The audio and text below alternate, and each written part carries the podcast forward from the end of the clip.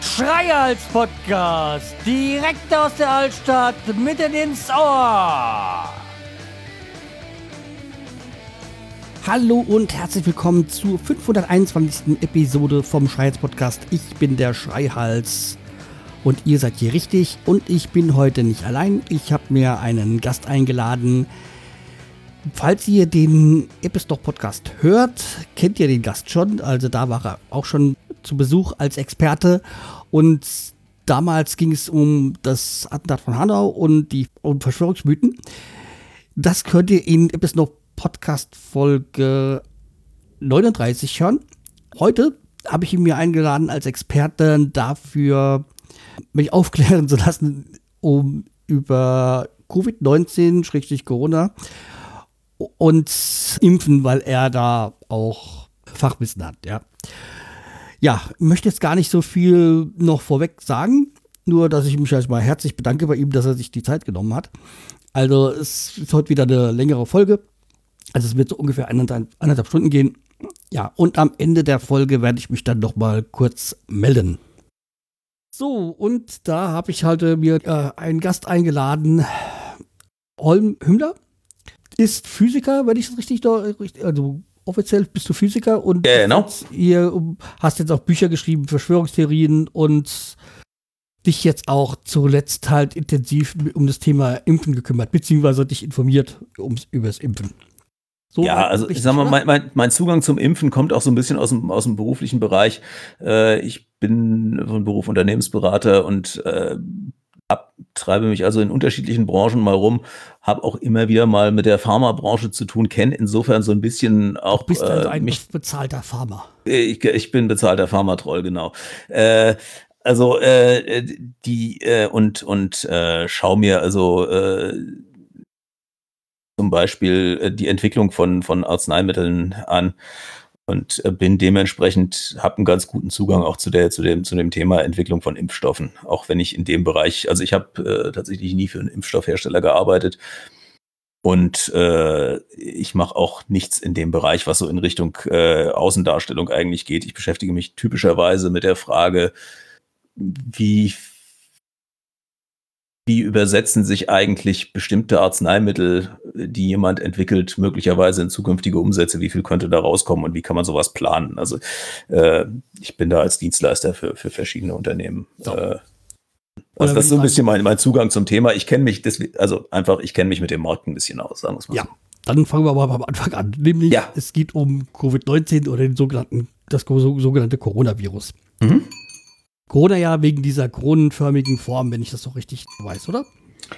Ja, also wo jetzt der, der, die, die, die, die Namen für gewisse Dinge äh, sind halt immer so ein bisschen, ja, äh, lohnt sich meistens nicht so richtig, sich damit zu beschäftigen. Für meine Begriffe, diese, diese äh, Ausstülpungen, äh, diese Spikes äh, gibt es ja, sieht man ja, also auf den ersten Blick sehen relativ viele Viren so aus, ja. Und halt äh, Covid, weil halt von Corona und Virus wahrscheinlich und die äh, 19 ja das Jahr. genau, also es ist die, die, die also äh, im Prinzip sagt man ja, äh, also Covid-19 ist die Krankheit, Coronavirus Disease 2019 und ähm, der, der Erreger wird in der Regel bezeichnet als, als SARS, SARS, äh, severe, also Ei, was der, der Severe Acute Respiratory Syndrome, was also der, der Erreger von, von, äh, von vor 15 Jahren etwa war, Strich COV, also äh, Coronavirus äh, 2. Also das SARS 1 war sozusagen der, der erste und SARS 2 ist jetzt der, der, der, der jetzige. War das, ähm, das die SARS 1, das war das mit diesen Sprotten oder sowas, oder? Oder habe ich verwechsel ich da gerade was? Die angeblich dafür in, zuständig waren, aber ich verwechsel. Also es sind, es sind beides ursprünglich Fledermausviren, die äh, irgendwie auf Menschen übertragen worden sind, äh, sind beides äh, Epidemien, die ihren, ihren Ausgang in China hatten.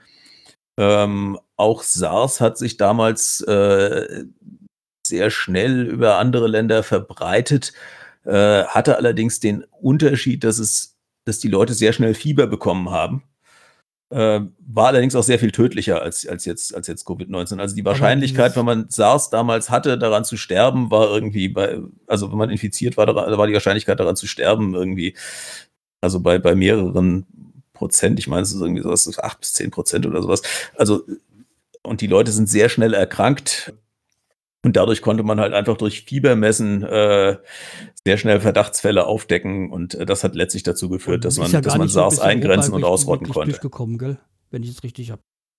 Ja, es sind Weil schon ein paar hundert Leute halt auch außerhalb Chinas daran gestorben, aber man hat die Infektionsketten einfach besser verfolgen können, weil die Symptome schneller ausgebrochen sind. Mhm. Okay, also du hast ja schon erzählt, ist ja eigentlich ähm, ein Virus, der bei, von Fledermäusen ist oder zumindest auf Tieren ähm, schon äh, aktiv war. Und äh, wenn ich richtig informiert bin, äh, gibt es ja diese Coronaviren schon seit 1960 oder da sind sie entdeckt worden.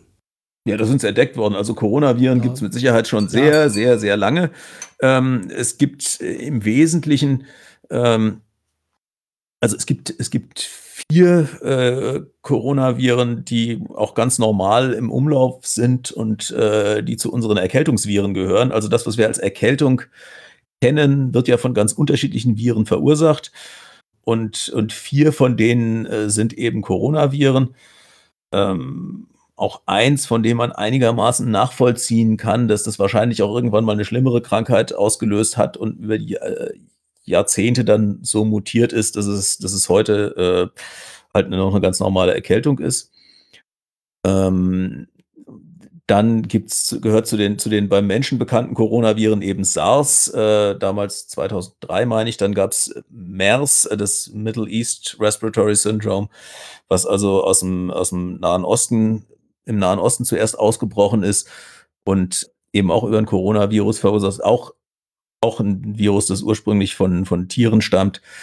Ähm, irgendwann so mutiert ist, dass es auch Menschen befallen konnte. Und äh, MERS war noch, also wenn man davon infiziert war, noch tödlicher als das alte SARS und äh, konnte dementsprechend auch äh, ziemlich schnell äh, halt äh, entdeckt werden und, und äh, dann eben die Ausbreitung unterbunden werden. Der, Woran liegt das jetzt oder kann man das sagen, ähm, wieso die jetzt so global sind oder so, so aggressiv sind? Gab es das früher auch schon und ist nur nur im kleineren Kreis gewesen? Oder also kann es vielleicht, liegt das jetzt an der Globalisierung der Welt, also dass, dass das jetzt so quasi zu einer Pandemie geworden ist, weil früher waren es ja mehr so die Epidemien? Ja, nee, also grundsätzlich äh, hat es natürlich Pandemien immer gegeben. Also ähm, es, die haben sich natürlich früher langsamer ausgebreitet. Also klar, die, die Pestwellen oder sowas, also die Pest ja, ist ja eigentlich der Inbegriff von Pandemie. Äh, über viele, viele Jahre gewesen. Ähm, dann, äh, dann die, die Grippe, äh, auch mit, mit schweren Grippewellen, äh, immer wieder rumgegangen sind. Ähm, eigentlich immer, wenn ein ganz neuer Grippestamm kommt, dass der äh, halt äh, auch erstmal pandemische Ausmaße hat. Ähm, dann genügend Leute das schon mal hatten und äh, dann, äh, sagen wir mal, wenn sie irgendwann nochmal infiziert werden, meistens dann keine schweren Verläufe mehr haben oder gar nicht mehr infiziert werden können, dann das so, geht das so in der normalen saisonalen Grippe halt irgendwie äh, dann auf. Und äh, von, von Coronaviren ist zumindest aus jüngerer Zeit sind halt jetzt nur diese bekannt. Das kann natürlich durchaus auch mal sein. Wie gesagt, es gibt bei dem einen Erkältungskoronavirus gibt es die Vermutung, dass das meine im 19. Jahrhundert, also jedenfalls vor, vor sehr langer Zeit, als man eben diese Viren noch nicht so tracken konnte, ähm, äh, tatsächlich auch mal als Pandemie aufgetreten ist, ähm, damals aber natürlich nicht von der Grippe zu unterscheiden war. Ähm, und dann halt in, inzwischen zu einer normalen Erkältung geworden ist. Da gab es ja dann auch diese spanische Grippe, die ja da Die spanische Grippe, genau, ja. Das war halt auch wieder ein, ein neuer Grippevirusstamm, äh, auf den sozusagen die Menschen nicht vorbereitet waren, also auch unsere, unser Immunsystem nicht vorbereitet war. Das war irgendwie, glaube ich, äh, 1917 rum oder sowas, oder? So die spanische Grippe. So ja, also no, 1918 bis 19. Also die zweite Welle kam dann 1919 so richtig. Ah, okay, oder im Herbst. Herbst 19, also die erste, die erste Welle war im Frühjahr 1918 noch während des Ersten Weltkriegs. Und die zweite Welle ging in den USA eigentlich so richtig, hat sich so richtig ausgebreitet bei den Siegesfeiern dann. Ja, ich weiß, äh, war, mir war nur irgendwas bewusst, dass es doch äh, Erste Weltkrieg noch da so war. Genau, ja. Hat auch, hat auch, sagen wir mal, gerade äh, unter den deutschen Truppen ähm, relativ äh, viele äh, Erkrankungen ausgelöst. Ja, Aber also die, das, wieso sie spanische Grippe hat, weiß man nicht so wirklich, oder? Weil also die heißt, das heißt auch in jedem Land irgendwie anders. Also ah, okay. äh, sozusagen äh, so ein bisschen danach, wo, wie das äh, aus welcher Richtung äh, oder in welchem Land man das das erste Mal in den Medien wahrgenommen hat. Und es war halt damals äh, nach Deutschland kam das halt die, Nachricht sozusagen zum ersten Mal in Spanien gibt es eine große Grippewelle. Insofern heißt das in Deutschland halt die spanische Grippewelle, aber in Spanien heißt es irgendwie anders. Also ich weiß jetzt nicht, in welchem Land es wie, aber es ist ganz relativ häufig, dass diese, dass diese Grippewellen sozusagen nach dem Land benannt werden, äh, wo man es halt, äh, halt äh, zuerst in den Nachrichten hatte. Äh, wobei man ganz realistisch sagen muss, eigentlich müsste man alles, müssten es, müssten die alle chinesische Grippe heißen, ja. Also es kommt alles aus, aus Ostasien irgendwie. Und seltsam. Ja, nee, so seltsam ist es nicht. Das hängt so ein bisschen mit der, mit der Art der, der Tierhaltung dort zusammen und mit der Art, also Grippe ist ja was, was typischerweise von über Hühnern, Hühner und Schweine zum, auf den Menschen übergeht. Und äh, die, äh, so dieses, dieses Zusammenleben mit den Haustieren, was dort auf dem Land in vielen Fällen noch praktiziert wird, das hat halt sehr, sehr, trägt sehr, sehr stark dazu bei, dass eben auch immer mal neue, neue Grippeviren eben auf den Menschen überspringen. Äh, wo man jetzt, also es wird ja gerade gerade jetzt wieder sehr stark die Massentierhaltung verteufelt. Aber da muss man tatsächlich sagen, äh, in dem Moment, wo sich in China flächendeckend eine moderne Tierhaltung durchsetzt, mit, mit äh, modernen Tierzuchtbetrieben, werden diese Grippewellen aufhören. Das äh, ist vielen Leuten nicht so ganz klar, aber das ist tatsächlich, äh, also wenn wir, wenn wir weltweit eine Tierhaltung so hätten wie in Deutschland, dann gäbe es das nicht. Okay.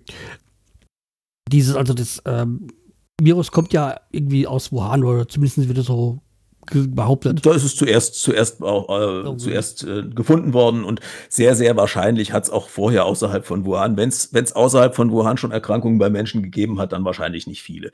Also die Wahrscheinlichkeit ist relativ groß, dass es irgendwie in oder um Wuhan tatsächlich den ersten, die erste Übertragung auf Menschen gegeben hat. Es gibt ja irgendwie so eine gehen wir jetzt auch wieder so an die Verschwörungsgeschichten, dass es irgendwie so, gab es wohl schon ein Buch, was das schon prophezeit hat, äh, dass äh, ein, ein Virus aus Wuhan ausbricht.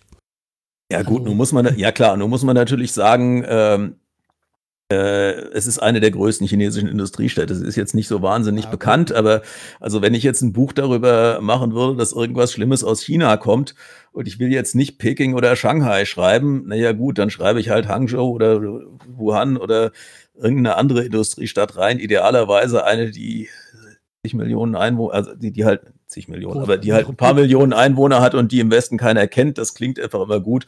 Insofern, wenn man jetzt nach der, nach der, dem, dem Virus aus Shanghai oder nach dem Virus aus Hangzhou äh, oder nach dem Virus aus Hongkong suchen würde, würde man auch Bücher finden, wo das drin vorkommt. Also das, ja. Ähm, es gibt ja auch diese, diese Verschwörungsmythen, dass das ähm, im Labor gezüchtet ist. Kann man das irgendwie widerlegen oder? Äh, also das, das kann man tatsächlich widerlegen. Es gibt uns zwar schon aus dem März äh, eine, eine sehr gute Analyse. Die haben sich im Prinzip das komplette Gen, also den komplett, das, das komplette Erbgut dieses Virus angeguckt äh, und haben sich angeschaut, was ist es eigentlich? Also das, einerseits das Erbgut und dann wie es sozusagen das Virus aus dem Erbgut aufgebaut worden ist. Ähm, und haben sich angeschaut, wie würde man denn wenn man, und das Virus ist ja eng verwandt mit dem alten SARS-Virus, wenn man sozusagen das aus dem, aus dem alten SARS-Virus ein, ein ansteckenderes Virus machen wollte, wie würde man dabei vorgehen? Und kommt, äh, kommt zum Schluss, dieses Virus hat überhaupt keine Ähnlichkeit damit, wie irgendein logisch denkender Mensch ein, ein künstlich aggressives Virus machen würde. Also eigentlich, eigentlich vom Aufbau her ist es total widersinnig, dass das so ansteckend ist. Ähm, ist es aber halt. Also es ist sozusagen was, was typisches. Es ist so eine Lösung, auf die die so unlogisch ist, dass eigentlich nur die Natur darauf kommen kann. Die Evolution probiert einfach, einfach äh, Millionen Sachen aus und findet zufällig irgendwas, was funktioniert.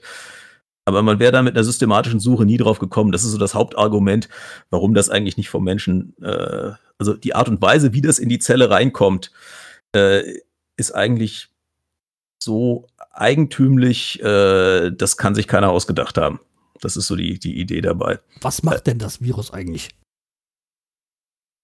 Na ja, gut, es macht das Gleiche wie, wie jedes andere Virus auch. Es sucht sich eine, eine Stelle aus, ähm, um in die Zelle reinzukommen. Äh, äh, es bindet also an die, an die Zellwand äh, und öffnet da irgendeinen Mechanismus, äh, über den eben Dinge in eine Zelle reinkommen. Äh, also es gibt ja alle möglichen Transportmechanismen. Äh, es gibt die Möglichkeit, mit der Zell, Zellwand zu verschmelzen. Also da gibt's gibt's äh, unterschiedlich. Also ein Virus besteht eigentlich nur aus Erbgut. Äh, ein Virus hat aber keinen Vermehrungsmechanismus. Äh, das heißt, es hat eigentlich, es trägt eigentlich nur seinen eigenen Bauplan mit sich rum äh, und kapert dann irgendeine Zelle äh, und bringt die Zelle dazu, dieses Virus zu reproduzieren. Das ist also ein, ein quasi eine Zelle, um sich zu vermehren. Es nutzt eine Zelle, um sich zu vermehren. Dementsprechend äh, ist, ist, kann man drüber streiten. Also es ist eigentlich kein Lebewesen in dem Sinne, dass es irgendwie sich vermehrt und irgendwelche Nahrung aufnimmt.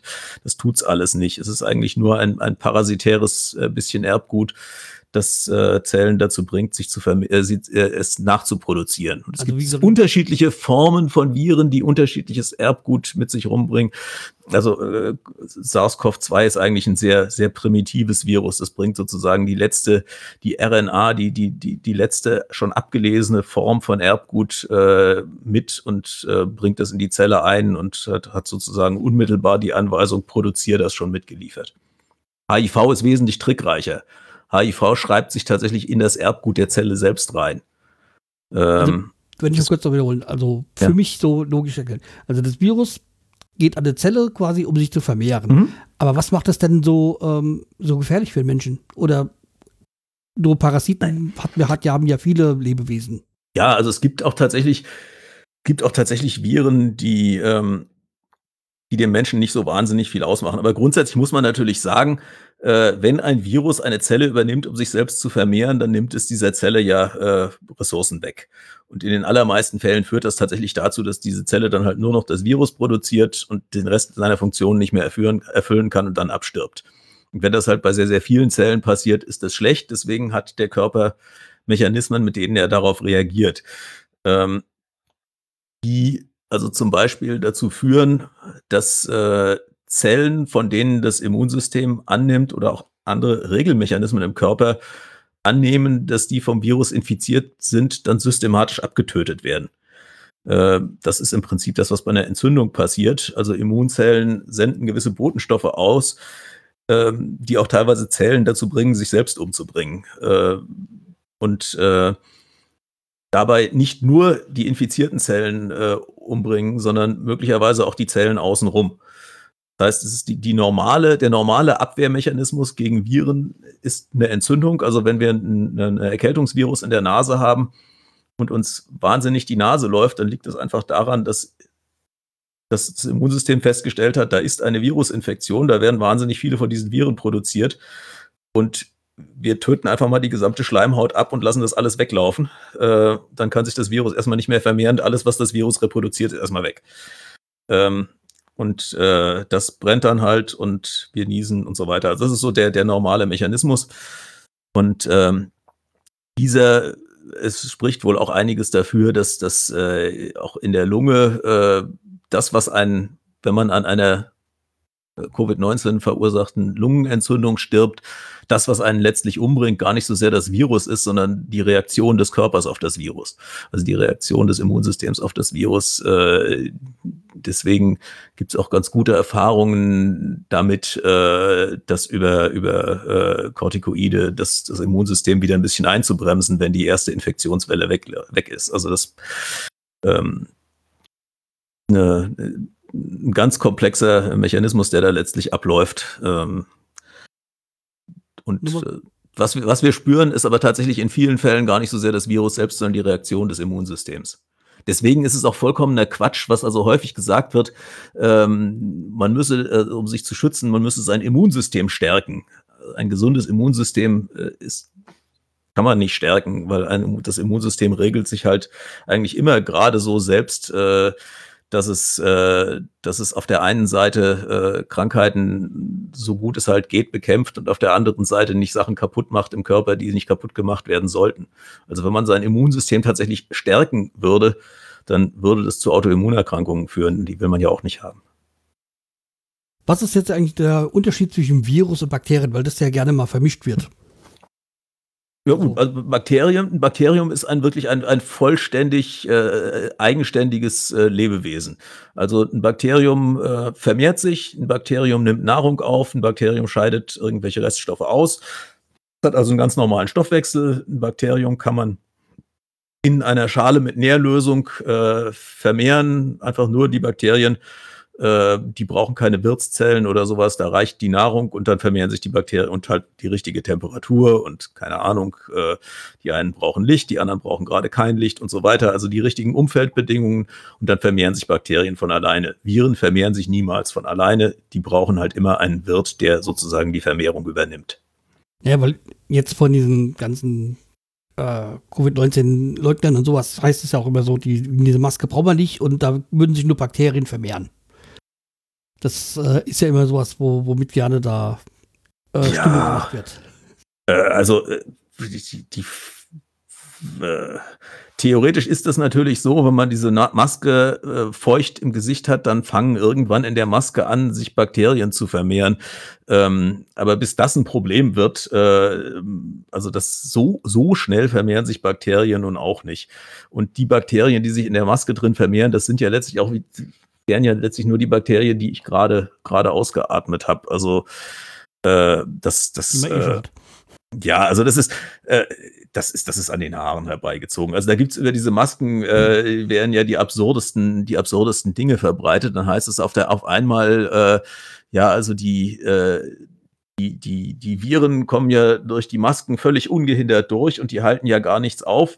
Ähm, aber aber das, das, das Kohlendioxid, was wir ausatmen, was ja, Kohlendioxidmoleküle sind ja viel, viel kleiner als die Viren, das kommt dann natürlich nicht durch. Das atmet man wieder ein durch die, also was natürlich Schwachsinn ist. Also, oder, oder genauso die Geschichte, dass man sagt, naja, die, das ist ja so grobmaschig, die Viren kommen da durch und außerdem wird die Maske ja vom Atmen dann irgendwie nach zwei Stunden ist die ja nass und dann muss man die ja wechseln.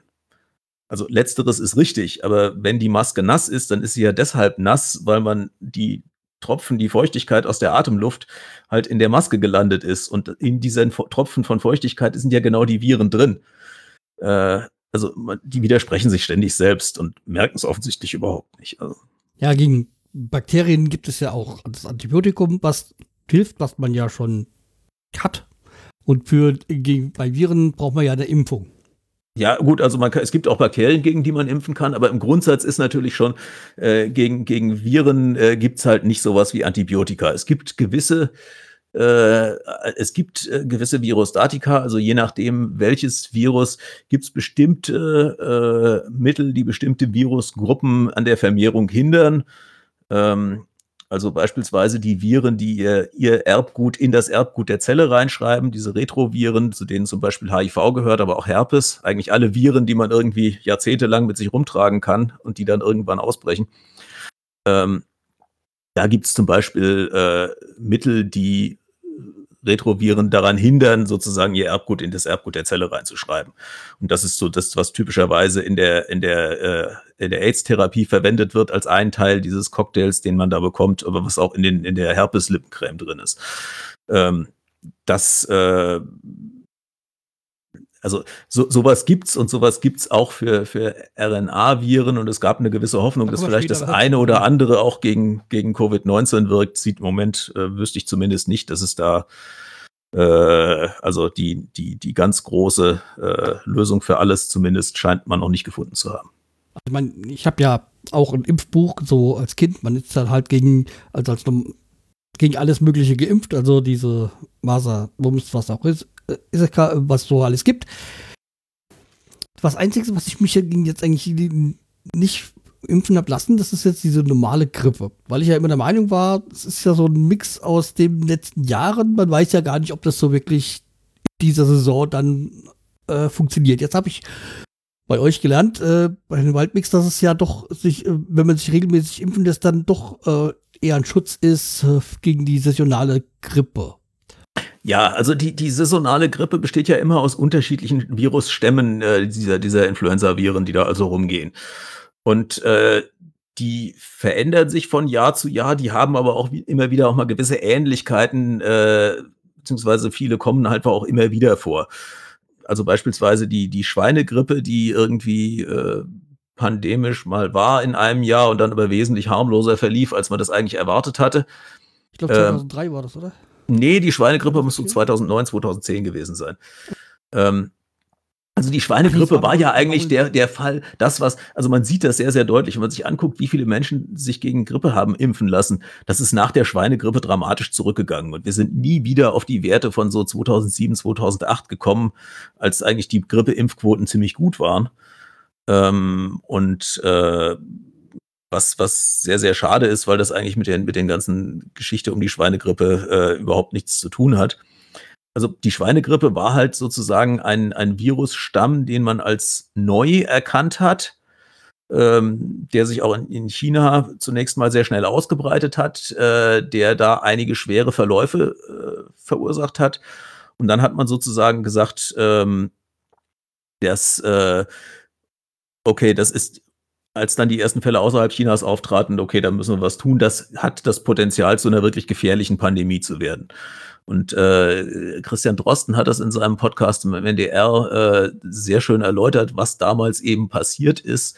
Äh, was man damals noch nicht erkannt hatte, war, dass dieses Virus zwar an sich neu war, aber dass es gewisse Eigenschaften, also gewisse immunologische Eigenschaften gemein hatte mit einem anderen Grippevirus, was äh, so in den, in den 70er Jahren vor allen Dingen im Umlauf war. Also es hatte eine, eine, relativ starke Epidemie in den 60er Jahren ausgelöst, war in den 70er Jahren noch im Umlauf. Ähm, und äh, relativ viele Leute hatten dieses alte Virus schon gehabt. Ähm, und vor allen Dingen die meisten alten Leute hatten dieses alte Virus schon gehabt. Und die konnten dann zwar die Schweinegrippe kriegen, aber das, Immun das Immunsystem hat die sozusagen relativ schnell als was Ähnliches wiedererkannt zu dem, was es schon kannte. Und das Immunsystem hat darauf relativ gut reagiert. Deswegen gab es schwere Verläufe bei der Schweinegrippe fast nur bei Kindern und Jugendlichen, äh, die aber ja mit Infektionen in der Regel besser klarkommen als alte Leute. Und die alten Leute, die daran hätten sterben können, äh, die kamen mit der Schweinegrippe relativ gut klar. Deswegen war die Schweinegrippe am, am Ende weitaus weniger schlimm, als sie tatsächlich war. Aber die, dieser Schweinegrippe-Stamm, der ist dann in den ganz normalen saisonalen Grippeimpfstoff mit reingekommen in den Folgejahren. Das heißt, in den Folgejahren ist man immer auch noch gegen die Schweinegrippe mitgeimpft worden. Das wussten die meisten Leute dann gar nicht. Also ist es äh, sinnvoll, sich jedes Jahr neu impfen zu lassen? Ja, also äh, ich sag mal so, äh, meine Einschätzung, wenn ich mir das so angucke, wie die Impfstoffe zusammengesetzt sind, ähm, wenn man sich fünf Jahre hintereinander hat impfen lassen, dann hat man wahrscheinlich von den, von den Stämmen, die im sechsten Jahr dann drin sind, das sind ja im Moment, sind es ja üblicherweise vier Stämme, die in einem Impfstoff drin sind, hat man mit einer hohen, hohen Wahrscheinlichkeit zwei oder drei schon gehabt. Ähm, das, das macht aber nichts. Also äh, grundsätzlich, wenn man sich, wenn man sich häufig gegen Grippe impfen lässt, ist die Wahrscheinlichkeit relativ groß, dass einem das auch eine ganz gute Chance gibt äh, bei, bei neuen Grippestämmen. Das ist eigentlich das, das Schöne an der Grippeimpfung und deswegen versuche ich sie auch ähm, eigentlich, äh, wenn ich dazu komme, jedes Jahr mitzunehmen. Also ich bin da jetzt auch nicht, ich bin ja jetzt nicht, gehöre ja jetzt noch nicht unbedingt einer Risikogruppe an. Ähm, na, da kannst du froh sein, ich schon. Bezahl sie, ich bezahle sie sowieso selbst äh, als, als Privatversicherter und dann, dann, dann äh, mache ich das halt einfach. Und äh, ja, dann, das, das ist mir dann die, die, die 40 Euro wert. Ich sag mal, vor allem, was jetzt Corona angeht, bin ich halt schon Risikogruppe als Asthmatiker.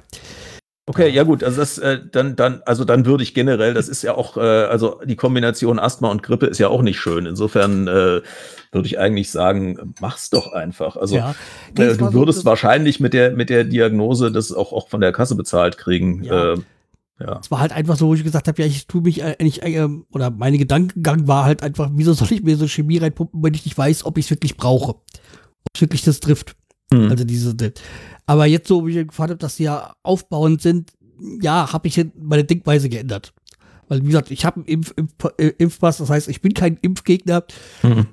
sondern ja, habe das halt nur nicht als sinnvoll oder notwendig angesehen. Ja. ja, wie gesagt, also man sagt ja auch, man sagt ja auch immer, es ist für viele Leute nicht notwendig, ähm, aber es, es, es schadet auch äh, eigentlich nicht. Also es gibt bei, bei Grippeimpfstoffen, äh, wenn man jetzt mal von dem von dem pandemischen Schweinegrippeimpfstoff, äh, der halt auch äh, sagen wir mal so eine so eine etwas holprige Schnellzulassung war.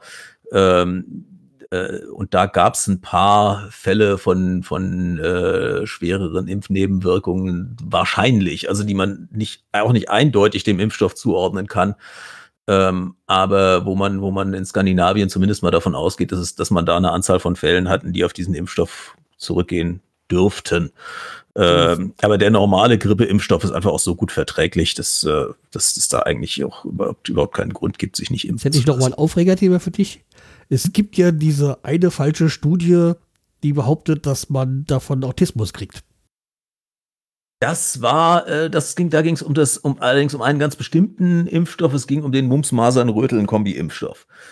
Ähm, da wurde dann ja teilweise auch, haben dann ja auch Leute gesagt, ja, wir sind ja keine Impfgegner und wir haben ja gar nichts dagegen, dass man sich gegen Mumps, Masern und Röteln einzeln impfen lässt, aber dieser Kombi-Impfstoff sei doch irgendwie ein Problem. Wo man sagen muss, heutzutage werden eigentlich, also den, diesen Dreifach-Impfstoff äh, ist ja irgendwie auch kaum noch. Also, äh, das, der also wird heute in der Regel mit, Imp mit Windpocken zusammen verimpft. Und äh, also das, äh, ja, also die, der Hintergrund war schlichtweg äh, ein, ein äh, englischer Arzt, Andrew Wakefield, ähm, hat äh, eine, ja, ist, hat, hatte sich schon länger gegen, gegen äh, gegen diesen Impfstoff ausgesprochen, aus, aus irgendwelchen Gründen, unter anderem auch Verbindungen zu Impfstoffherstellern wohl, die, die Einzelimpfstoffe hatten oder sowas. Also jedenfalls, er hatte da äh, ein Problem damit, wurde dann von Anwälten kontaktiert, die ähm, die Absicht hatten, den Impfstoffhersteller dieses, dieses Dreifach-Impfstoffs zu verklagen wegen angeblicher Impfschäden.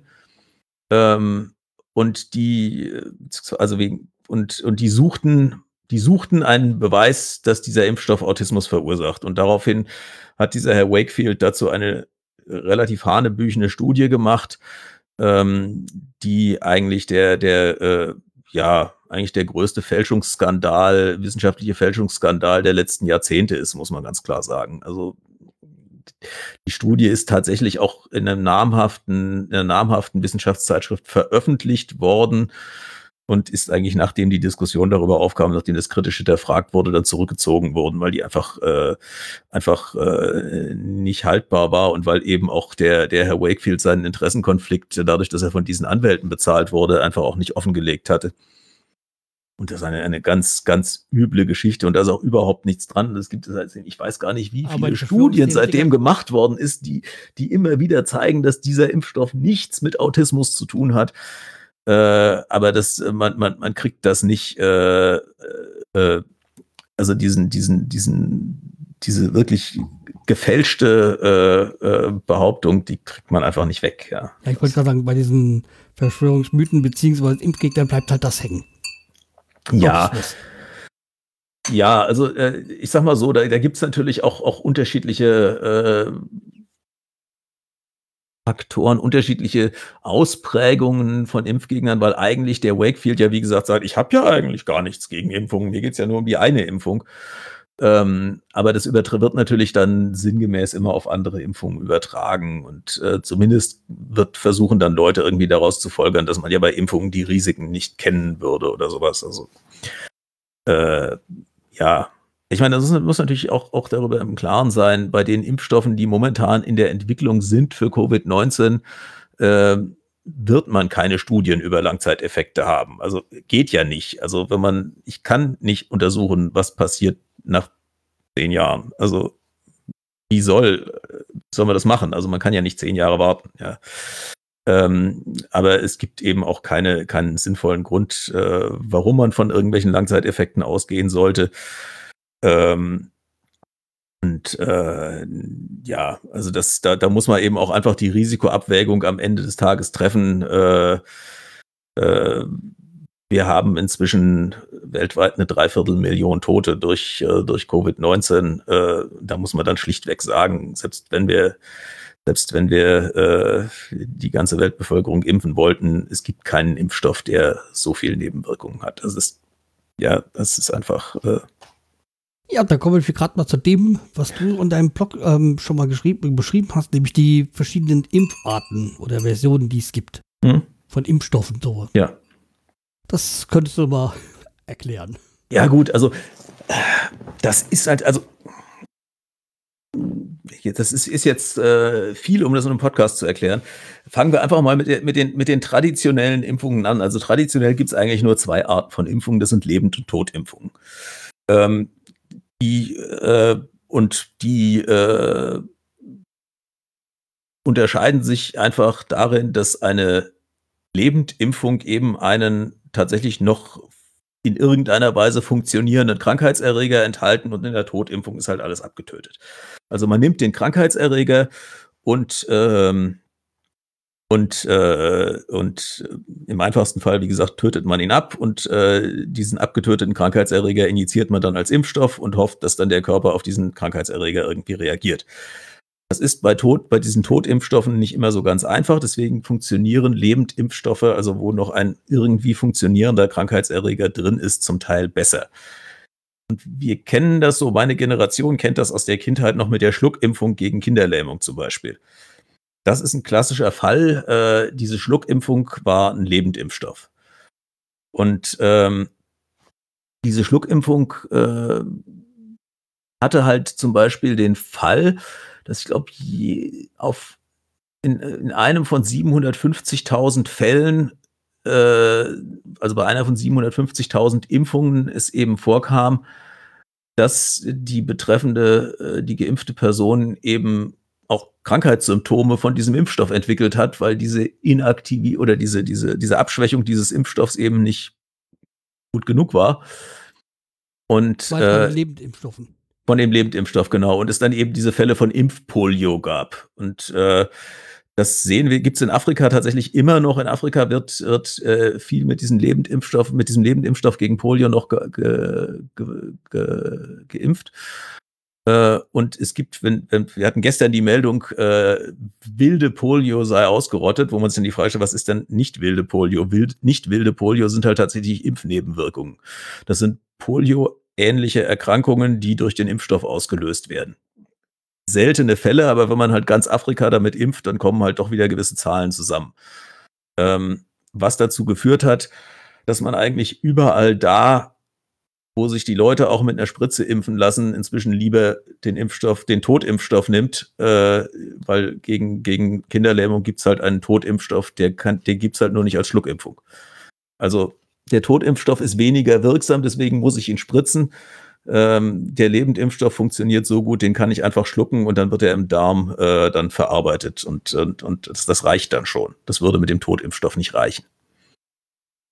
Also das ist so, das sind so die klassischen Fälle, Lebendimpfstoffe, Totimpfstoffe und es gibt immer irgendwelche Diskussionen, was jetzt eigentlich das, das sicherere ist. Ähm, eigentlich ist es relativ plausibel, dass der Totimpfstoff sicherer ist, aber da muss man natürlich auf der anderen Seite immer auf Impfverstärker dazugeben, damit der Körper auf diesen toten Krankheitserreger überhaupt noch reagiert. Ähm, Inso, und, und über die gibt es dann auch wieder irgendwelche Diskussionen. Aber im Allgemeinen muss man sagen, das, was es an zugelassenen Impfstoffen gibt, ist schon alles, äh, ist schon alles sehr, sehr sicher. Ähm, und auf alle Fälle immer besser als die Krankheit zu kriegen. Das, äh, ja, also das sind so die, die traditionellen Lebendimpfstoffe und Totimpfstoffe. Und äh, auch die werden gegen Covid-19 entwickelt. Es gibt mehrere Totimpfstoffprojekte, vor allen Dingen aus China, aber auch aus Indien, aus Kasachstan. Ähm, es gibt äh, Lebendimpfstoffprojekte, also mit tatsächlich äh, Covid-19-Viren, die irgendwie so verändert sind, dass sie halt äh, nicht mehr, also nicht mehr die Krankheit auslösen sollen. Zumindest gibt es aus Indien welche. Also so da wird beides gemacht. Sind die jetzt in, in der Erprobung sind, genau. Also überwiegend noch in der vorklinischen Erprobung, also noch nicht am Menschen. Ähm, wobei es, also bei den Totimpfstoffen gibt es welche aus China, die auch inzwischen in der Erprobung am Menschen schon sehr weit fortgeschritten sind. Ähm, es, man hat aber, also man muss dazu sagen, die ganze Impfstoffentwicklung gegen Covid-19 hat nicht dieses Jahr angefangen, äh, sondern man hat eigentlich schon bei der ersten SARS-Welle sich überlegt, scheiße, das könnte wieder passieren. Und man hat erstmal natürlich angefangen, äh, erstmal hat man sich überlegt, was, was passiert eigentlich mit SARS, wenn man das, äh, wenn man diese, diesen Ausbruch nicht mit klassischen solchen politischen Mitteln unter Kontrolle kriegt. Man hat eigentlich so, sobald dieses SARS-Virus auftauchte, hat man angefangen, dagegen Impfstoffe zu entwickeln. Ähm, und von diesen Impfstoffentwicklungen gegen SARS profitieren wir halt einfach heute, weil da schon relativ viel von der Vorarbeit gemacht worden ist. Ähm, dann nochmal angeheizt, äh, dann ein paar Jahre später, als dieses, diese MERS-Epidemien kamen und äh, man dann sozusagen nach dem gleichen Muster angefangen hat, Impfstoffe gegen MERS zu entwickeln. Die hat man beide nicht mehr gebraucht. Die hat man auch beide gar nicht mehr an Patienten testen können, weil es einfach dann keine, keine Neuinfektionen mehr gab. Also man hätte sie zwar auf Verträglichkeit testen können, aber das macht natürlich auch keinen, also man setzt ja niemandem dem Risiko eines Impfstoff-Ersttestes aus, wenn man keine, also wenn es die Krankheit nicht mehr gibt, ja. Ähm, insofern sind diese Sachen dann so ein bisschen äh, in der Schublade verschwunden, beziehungsweise man hat einfach daran weiter geforscht, weil man gesagt hat, es ist wahrscheinlich nur eine Frage der Zeit, bis sowas irgendwann mal wiederkommt. Jetzt ist es halt wiedergekommen. Und das ist eigentlich der Hauptgrund, weshalb das mit der Impfstoffentwicklung so schnell ging, ähm, weil man daran halt tatsächlich schon, schon 15 Jahre daran arbeitet, ja. Und das heißt ja immer, ja, einen Impfstoff zu entwickeln dauert ja, oder ein Arzneimittel zu entwickeln, dauert ja normalerweise 15 Jahre. Ja, stimmt. Also, ähm, man hat natürlich jetzt viele von diesen letzten Entwicklungsschritten der ganzen Erprobung am Patienten, äh, das jetzt wirklich holter die Polter geht. Aber die, die Vorarbeiten äh, hat man einfach sehr, sehr schnell machen können, äh, weil man da auf Sachen zurückgreifen konnte, die schon da waren. Und es gibt Coronaviren, andere Coronaviren ja auch bei Tieren. Insofern hatte man relativ viel Erfahrung die, mit der Impfstoffentwicklung für Tiere, äh, also für Nutztiere und für Haustiere. Und ähm, man wusste von diesen Entwicklungen für Haustiere, dass es da teilweise so Fälle gibt, wenn man einen, einen klassischen Lebend- oder Totimpfstoff entwickelt gegen Coronaviren, äh, dass die teilweise dazu führen, dass das Immunsystem dann überreagiert. Also das Immunsystem ist dann sozusagen auf dieses Virus zwar vorbereitet, aber reagiert nicht damit, dass es einfach nur dieses Virus abtötet, sondern das reagierte praktisch sofort mit, äh, mit äh, massiven Entzündungen, äh, vor allen Dingen massiven Lungenentzündungen, auch wenn kaum Viren in der Lunge da waren bei dem Tier, ja. Äh, so dass das halt ähm, äh, man sehr vorsichtig war, mit der Entwicklung von Lebend- oder Totimpfstoffen für Menschen, äh, zumindest in, in, in Deutschland, also oder in, in, in der gesamten westlichen Welt, hat man halt gesagt, okay, also diese klassischen Impfstoffentwicklungen, man weiß, dass die bei Tieren teilweise problematisch waren. Und deswegen hat man von, sich hier von vornherein auf andere, auf andere Impfstoffarten, äh, auf neue Impfstoffarten halt äh, festgelegt. In China, wie gesagt, gibt es die Forschung mit, mit, äh, mit Totimpfstoffen, die, die sehr weit fortgeschritten ist, wo man dann eben auch festgestellt hat, bei diesem SARS-CoV-2 scheint dieser Totimpfstoff, so wie es jetzt aussieht, recht gut zu funktionieren bis jetzt. Also man hat noch keine Wirksamkeitsstudien für den Impfstoff, aber er ist zumindest mal gut verträglich. Was ein bisschen, und er hat auch bei Affen äh, äh, tatsächlich einen guten Schutz erzeugt. Was ein bisschen bisschen, ähm, ja, bisschen überraschend war. Ähm, was ist jetzt mit diesem Protein und diesem genau. DNA und RNA? Ja, also die neuen, diese neuen Impfstoffe funktionieren, basieren alle auf der Idee, wenn ich den ganzen Krankheitserreger nehme und den, ob ich ihn jetzt abtöte oder nur abschwäche, ist es jeweils der ganze Krankheitserreger, der dem Immunsystem angeboten wird. Und dann weiß ich ja nicht, gegen was von diesem Krankheitserreger das Immunsystem jetzt eigentlich eine Reaktion entwickelt. Im Zweifelsfall gegen ging, alles. Es ging jetzt darum, diese, dass diese Überreaktion nicht passiert. Genau, ja. Und die Frage war jetzt, okay, wie kann ich jetzt sozusagen einen Impfstoff entwickeln, der schützt, aber diese Überreaktionen nicht auslöst? Und da hat man jetzt gesagt, okay, man versucht, Impfstoffe zu entwickeln, die ganz gezielt ähm, nur bestimmte Virusteile äh, äh, nachbilden und so dass das Immunsystem, dass man vorher bestimmen kann, gegen welchen Teil des Virus, auf welchen Teil des Virus das Immunsystem reagiert.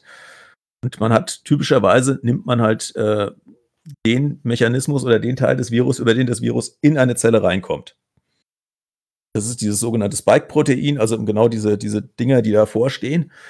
Ähm, damit dockt das Virus an der Zelle an und äh, öffnet sich sozusagen die Tür in das Virus rein, äh, in die Zelle rein.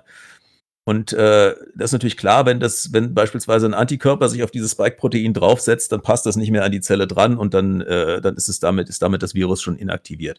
Also das war sozusagen die Idee. Äh, man benutzt, äh, man nutzt, man entwickelt Impfstoffe, die eine Immunität nur gegen einzelne Virusbestandteile auslösen. Und da gibt es jetzt einfach unterschiedliche Arten, wie man das machen kann. Die einfachste Möglichkeit ist, man nimmt einfach nur diesen Virusbestandteil, also beispielsweise nur dieses eine Protein und spritzt das direkt als Impfstoff. Da ist aber nun zunächst mal die Erwartung, dass das Immunsystem diesen, dieses Protein zwar als fremd erkennt, aber nicht unbedingt als eine große Bedrohung und da möglicherweise gar nicht so stark darauf reagiert. Das heißt, ich kann nicht davon ausgehen, wenn ich das einmal, dieses Protein, das so ein bisschen in den Muskel spritze, äh, dass das Immunsystem da in der Weise darauf reagiert, wie man es eigentlich haben will. Man kann das, dann kann man wieder einen Impfverstärker dazugeben. Das ist sozusagen etwas, was dem Immunsystem sagt, hier ist ein Feind und äh, diese, diese Entzündung auslöst, die ich haben will, damit das Immunsystem merkt, okay, hier ist was, worauf ich reagieren muss. Das ist also ein Ansatzpunkt, ist tatsächlich einfach nur, nur dieses Protein spritzen und einen Wirkverstärker dazu, damit das Immunsystem äh, auch äh, gesagt kriegt, okay, da ist jetzt was, worauf du, darauf musst du reagieren. Ähm, das äh, kann funktionieren, kann nicht funktionieren. Es gibt bis jetzt äh, äh, sind diese, diese äh, reinen Proteinimpfstoffe tatsächlich noch nicht so weit ähm, fortgeschritten, dass man da äh, schon, schon sagen könnte, äh, das funktioniert richtig gut. Also es gibt die ersten sind jetzt, von denen sind jetzt in der Erprobung am Menschen, da geht es erstmal nur um Verträglichkeit und reagiert das Immunsystem überhaupt drauf, aber also das, das wird, wird spannend, weil das letztlich die wären, wo man sagen muss, äh, die sind am allerunproblematischsten. Also wir, wir wissen, wie diese Impfverstärker funktionieren. Äh, wir wissen, äh, die sind seit Jahren gut getestet. Wir wissen, äh, wir wissen, ge geben sonst nur ein völlig unschädliches Protein rein. Und das ist sozusagen das, das am einfachsten kontrollierte. Aber da besteht, wie gesagt, äh, Frage, ob das zu einem tatsächlichen, ob das schon reicht, dass man geschützt ist. Dann gibt es die zweite Möglichkeit, ähm, man könnte natürlich anstatt sozusagen den Impfverstärker dazu zu geben, dieses Protein auch ständig wieder nachimpfen. Also über, über Wochen hin dem immer Patienten immer wieder Spritzen geben, ist natürlich doof. Insofern gibt es den Trick, wir bringen Körperzellen dazu, dieses Protein zu produzieren über eine gewisse Zeit. Äh, das heißt, man macht jetzt in gewisser Weise so ein bisschen was, was das Virus auch macht. Ähm, man bringt nämlich Erbgut in den Körper rein und, äh, und äh, dass dieses Erbgut bringt dann den Körper dazu, dieses Protein zu produzieren. Ähm, das, was man da macht, ist aber, also der Körper produziert dann nicht das ganze Virus, sondern halt wieder nur dieses eine Protein, gegen das man impfen will. Deswegen äh, ist das halt äh, auch logischerweise äh, die, die Impfnebenwirkung wieder wesentlich weniger als die Erkrankung, äh, wenn man eine Impfnebenwirkung hat. Und da gibt's halt zwei Möglichkeiten. Entweder man nimmt sozusagen das, das normale, vollständige Erbgut, äh, also die, die DNA, ähm, nimmt da praktisch nur diesen einen Schnipsel davon und formt den zu so einem Ring. Das nennt man dann ein Plasmid. Ähm, und spritzt das und dann muss sozusagen, hofft, dass ein paar von diesen Plasmiden, die man einfach nur in den Muskel reingespritzt hat, ihren Weg in, den, in, in Zellen finden und in diesen Zellen dann, äh, dann tatsächlich auch abgelesen werden und die Zelle dann anfängt, äh, dieses, dieses, äh, dieses äh, Protein dann zu produzieren. Und dieses, dieses Fremdplasmid äh, wird also nicht in das Erbgut der Zelle, also es wird ja immer, man also die Impfgegner behaupten dann immer, man, da würde das menschliche Erbgut verändert. Das ist natürlich das Quatsch. Das also eine Frage gewesen von mir, ob sich das die, die, die, die persönliche DNA da für äh, Erbgut dann irgendwie Äh, nein, nein, also man verändert nicht das Erbgut der Zellen, sondern man gibt sozusagen so ein bisschen DNA dazu. Äh, das kommt in die Zelle rein, wird aber nicht in das, in das Erbgut der Zelle eingebaut, sondern schwimmt einfach noch zusätzlich in der Zelle rum, wird dann abgelesen und, äh, und, und, und verwertet. Aber weil natürlich äh, dieses, dieses ähm, ähm, also so frei, frei rumschwimmende DNA und auch dann die, die RNA, also sozusagen das, was das schon abgelesene Erbgut, woraus dann direkt die Proteine produziert werden, ähm, was, was da so frei in der Zelle rumschwimmt, das wird von, den, von der Müllabfuhr der Zelle dann auch nach, nach einer gewissen Zeit dann wieder abgebaut. Also man nutzt für eine gewisse Zeit dann die, die Zellen äh, dafür, dieses Protein zu produzieren. Und, ähm, und äh, da äh, wird dann ähm, ja äh, nach einer Weile wird das einfach wieder abgebaut. Also das wird nicht in das wird nicht Teil des menschlichen Erbguts gibt so nee, gewisse bei, bei, prinzipielle Bedenken. Man weiß, dass so im evolutionären Maßstab über, über Jahrmillionen äh, Bakterien-DNA, die in solchen Plasmidringen vorgelegen hat, den Weg in unser Erbgut gefunden hat. Das heißt, es könnte theoretisch in einzelnen Zellen mal zufällig passieren, dass mal irgendwo so ein rumschwimmender Plasmidring Teil des Erbguts wird. Aber die Wahrscheinlichkeit ist so gering und äh, die Frage wäre halt auch, äh, was würde das machen? Also es, es, äh, das, das und es, es passiert ja, also wir haben ja ständig, also auch Bakterien im Körper, über die irgendwelche Plasmidringe freigesetzt werden. Also dass da jetzt neue Plasmidringe auftauchen mit irgendeinem anderen Protein drauf, ist ja jetzt auch nichts Neues. Also es ist ein ganz, ganz normaler biologischer Vorgang, äh, der halt nur, wir nutzen halt jetzt einfach die Möglichkeit, dass die Zellen das Zeug nachproduzieren können. Das, äh, das ist jetzt soweit, also es gibt einen, einen Impfstoff mit, DN, mit diesen DNA-Plasmidringen, äh, der schon ganz gut fortgeschritten ist in der, in der, äh, in der klinischen Erprobung. Also der ist schon an einer kleinen Zahl von Patienten getestet worden. Man weiß, der war für diese, bei, diesen bei dieser kleinen Zahl von Patienten war er gut verträglich, hat keine, keine äh, nennenswerten, also keine schweren Nebenwirkungen ausgelöst.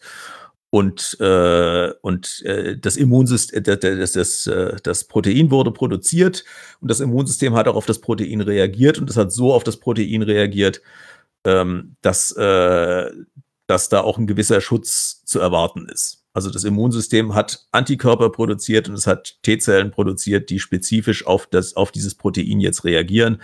Und damit müsste eigentlich ein gewisser Schutz gegen das Virus da sein. Und damit, ist das dieser sogenannte Oxford? Nein, das ist, das ist, äh, Oxford ist nochmal ein anderer. Okay. Also das, das sind jetzt, wie gesagt, also das sind jetzt die, da gibt's, es gibt einen DNA, äh, DNA-Impfstoff und zwei RNA-Impfstoffe, die diese Phase 1 inzwischen abgeschlossen haben und, und jetzt in der Erprobung an größeren Patientenzahlen sind und äh, wo man, wo man äh, jetzt schaut, schützt das tatsächlich.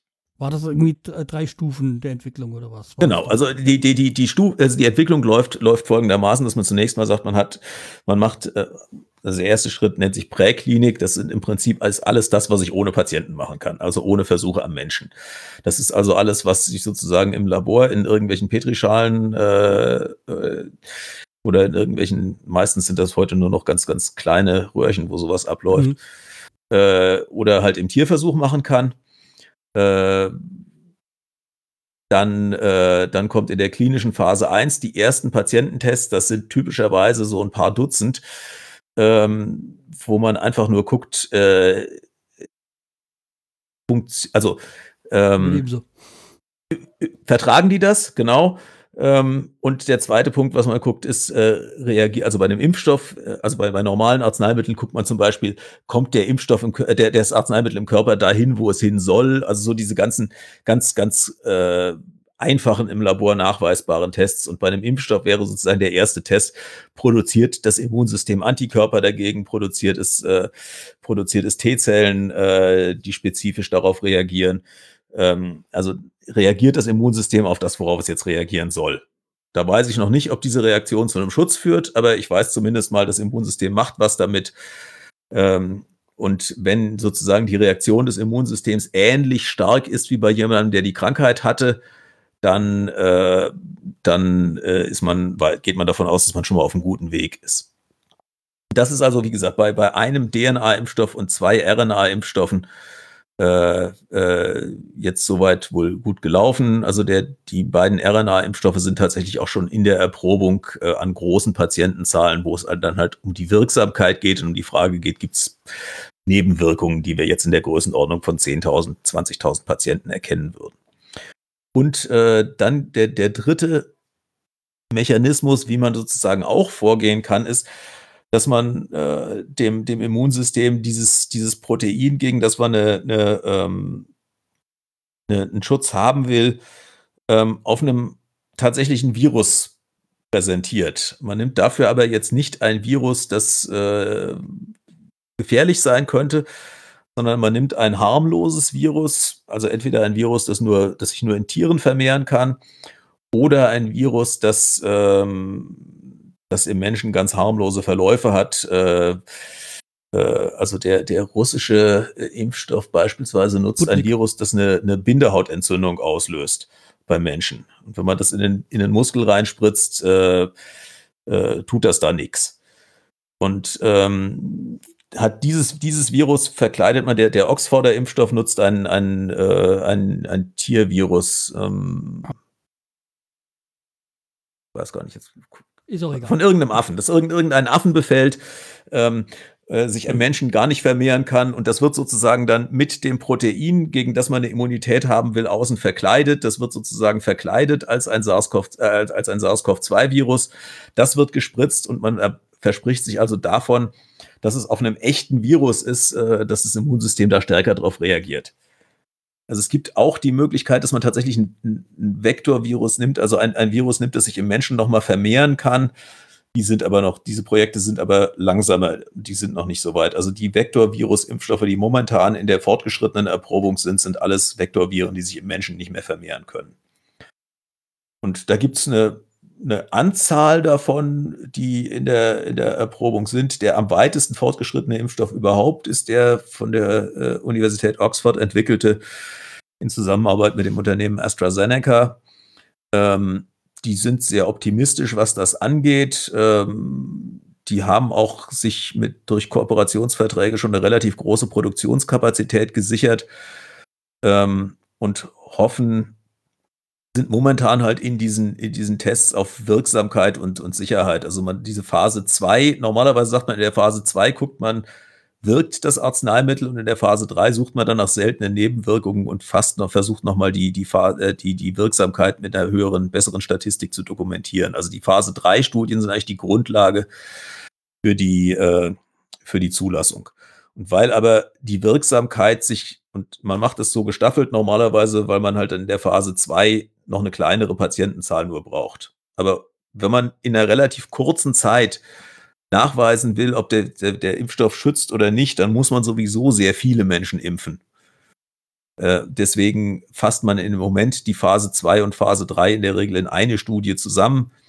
Und man impft also gleich äh, typischerweise äh, für eine Phase 3 Studie hat man so, so 30.000 Probanden. Äh, dann gibt es also eine Placebo-Gruppe und meistens ein oder zwei Arten, den Impfstoff zu verabreichen.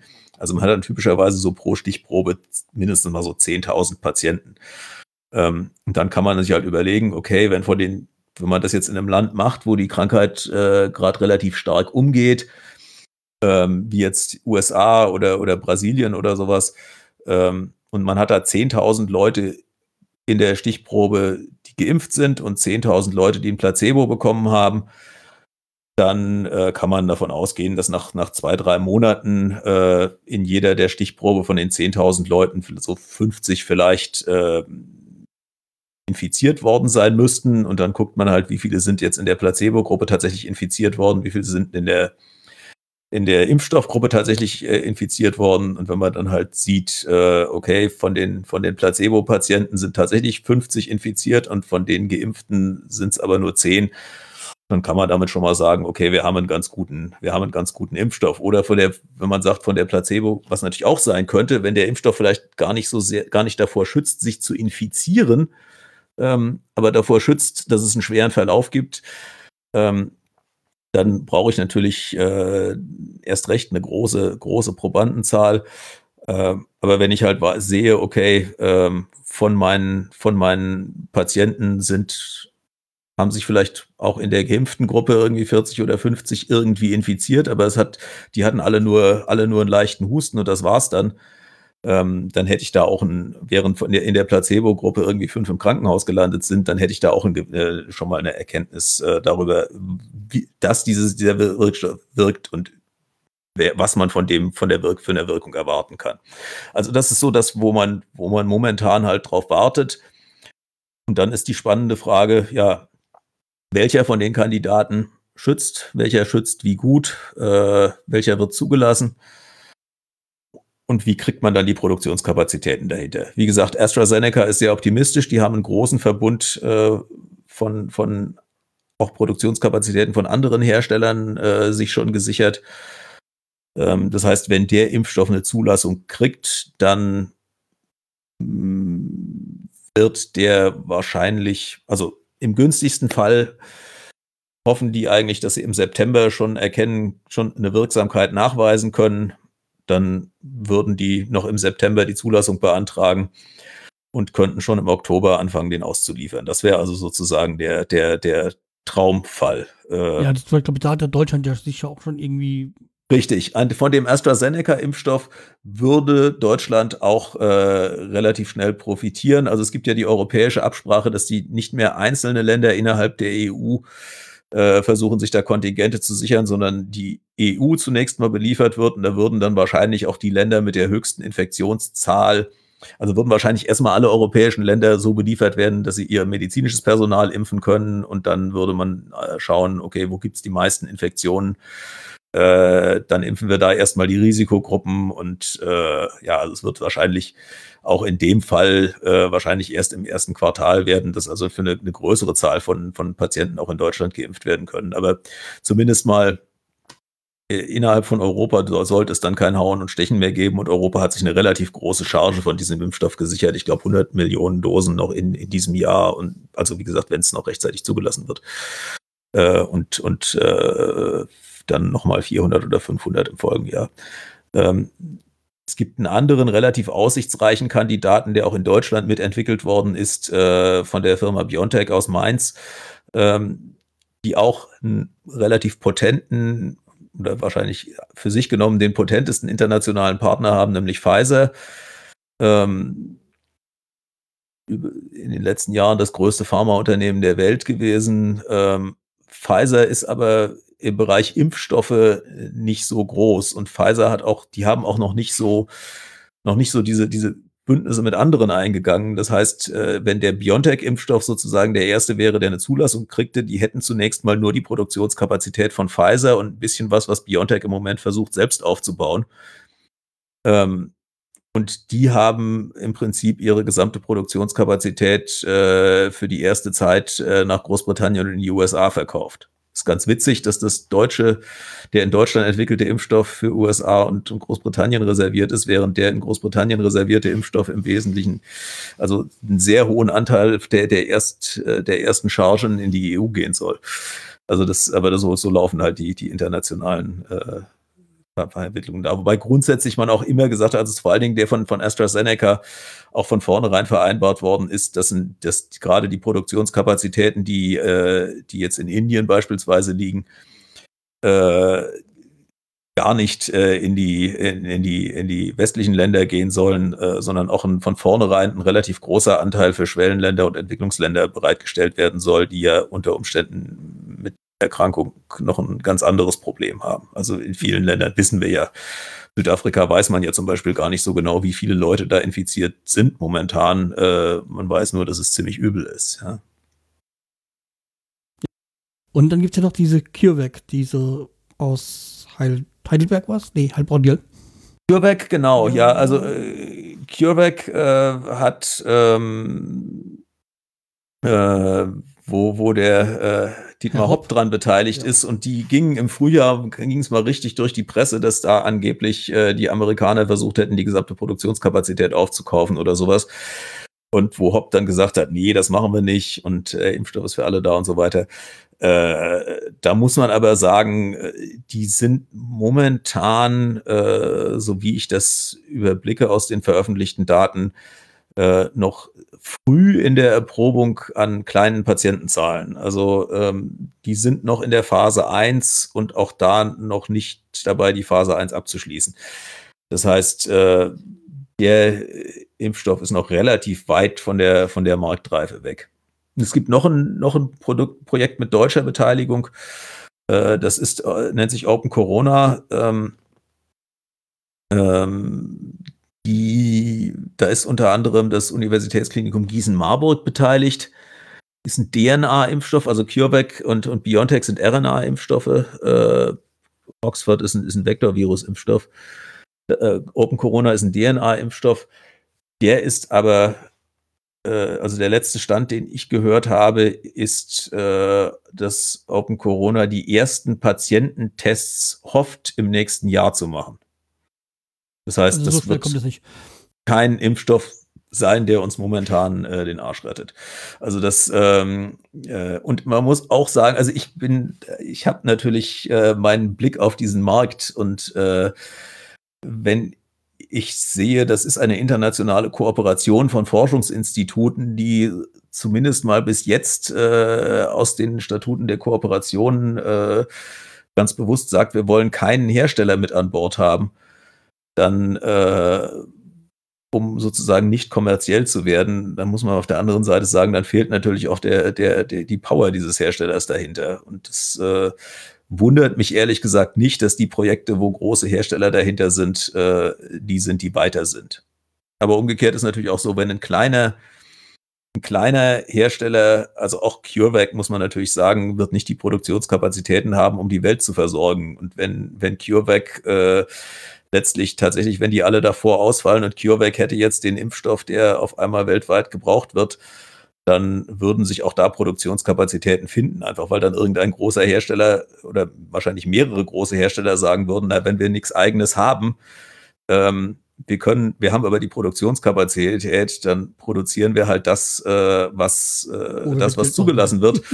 Und dann muss man sich halt irgendwie vertraglich einigen. Also entweder gibt's dann halt eine, eine, eine, eine Auftragsfertigung äh, oder es gibt eine Lizenzerteilung. Irgendwas, irgendwas wird man da finden. Also ich gehe eigentlich fast davon aus, dass so von den, von den ganz großen äh, äh, Pfizer, also die, die ganz großen äh, im Bereich Impfstoffe sind Sanofi, GlaxoSmithKline und Merck Sharp Dome in den USA, also ein französischer, ein britischer und ein amerikanischer Hersteller. Ähm, und äh, daneben Pfizer und AstraZeneca, das sind eigentlich so die fünf großen Player momentan. Ähm, die werden wahrscheinlich alle irgendwie an der Produktion irgendeines Impfstoffs beteiligt sein, äh, weil die einfach die Kapazität haben, um das in, in großem Maßstab aufziehen zu können. Äh, Moderna in den USA ist noch einigermaßen groß, da gibt es irgendwie Janssen, aber also es sind jetzt, ja, die, die ganz Großen werden wahrscheinlich alle in irgendeiner Form daran mitwirken, sei es bei der Produktion, sei es bei der, bei der Vermarktung oder sowas, die muss, wird man irgendwie mit einbinden müssen, weil man einfach deren Kapazitäten braucht. Und was ist jetzt mit dem russischen Impfstoff Sputnik? Gut. Ähm, ja, also der, der russische Impfstoff, der von Gamaleya entwickelt worden ist, muss man zunächst mal sagen, ist vom Prinzip her dem, dem britischen, äh, dem, dem von der Uni Oxford sehr, sehr ähnlich. Vektor. Mhm. Das ist auch ein Vektorvirus-Impfstoff. Er nutzt auch ein Adenovirus, äh, ein Adenovirus vom Menschen, nicht eins vom, vom Affen, aber ähm, auch so, dass, äh, dass, das Adeno, dass das Virus, das Vektorvirus sich im Menschen nicht vermehren soll. Äh, es gab auch gewisse Diskussionen darum, ob man da vielleicht äh, in Großbritannien spioniert hat. Ich muss sagen, ich bezweifle, dass das, also falls da sowas stattgefunden hat, dass das sehr viel ausgemacht hat, äh, weil viel von der, von der Frühphasenentwicklung ohnehin ja veröffentlicht worden ist. Das war ja sozusagen ein weltweites, äh, eigentlich ist diese ganze Impfstoffentwicklung ein weltweites Gemeinschaftsprojekt, wo eigentlich äh, auch alle Unternehmen, die daran beteiligt sind, irgendwie äh, ja, ich hatte ja gerade gesagt, man wird bei der Herstellung wieder kooperieren müssen und man hat auch äh, von den Laboren aus in der frühen Entwicklungsphase sehr viel Informationen von vornherein ausgetauscht. Ähm, und die Russen hatten auch schon seit SARS eine eigene, äh, eine, eine eigene Impfstoffentwicklung äh, oder eigene Impfstoffforschung gegen mögliche spätere Coronaviren. Also das, äh, ja, man kann sein, dass da spioniert worden ist, kann auch nicht sein. Aber grundsätzlich, der Impfstoff ist nicht ganz unähnlich. Ähm, das Problem mit diesem russischen Impfstoff ist, er ist bislang erprobt worden an 38 Personen. Ähm, also, wie wir, wie du ja gerade gesagt hast, ist das ja stufenmäßig erst ähm, kleine Menge. Dann, es ist eigentlich eine ganz klassische Phase 1 Studie. Wobei, wenn man sich die Phase 1 Studien von, von AstraZeneca zum Beispiel anschaut, ähm, also diese reine Verträglichkeits- und Laborreaktionsstudie, äh, die hatte bei Uni Oxford AstraZeneca auch schon über 1000 Patienten. Also schon gestaffelt, man hat mit ein paar angefangen und dann hat man gesehen, okay, die fallen nicht tot um, dann impfen wir jetzt ein paar mehr. Aber insgesamt basiert die Veröffentlichung der Phase 1 Studie basiert auf über 1000 Patienten.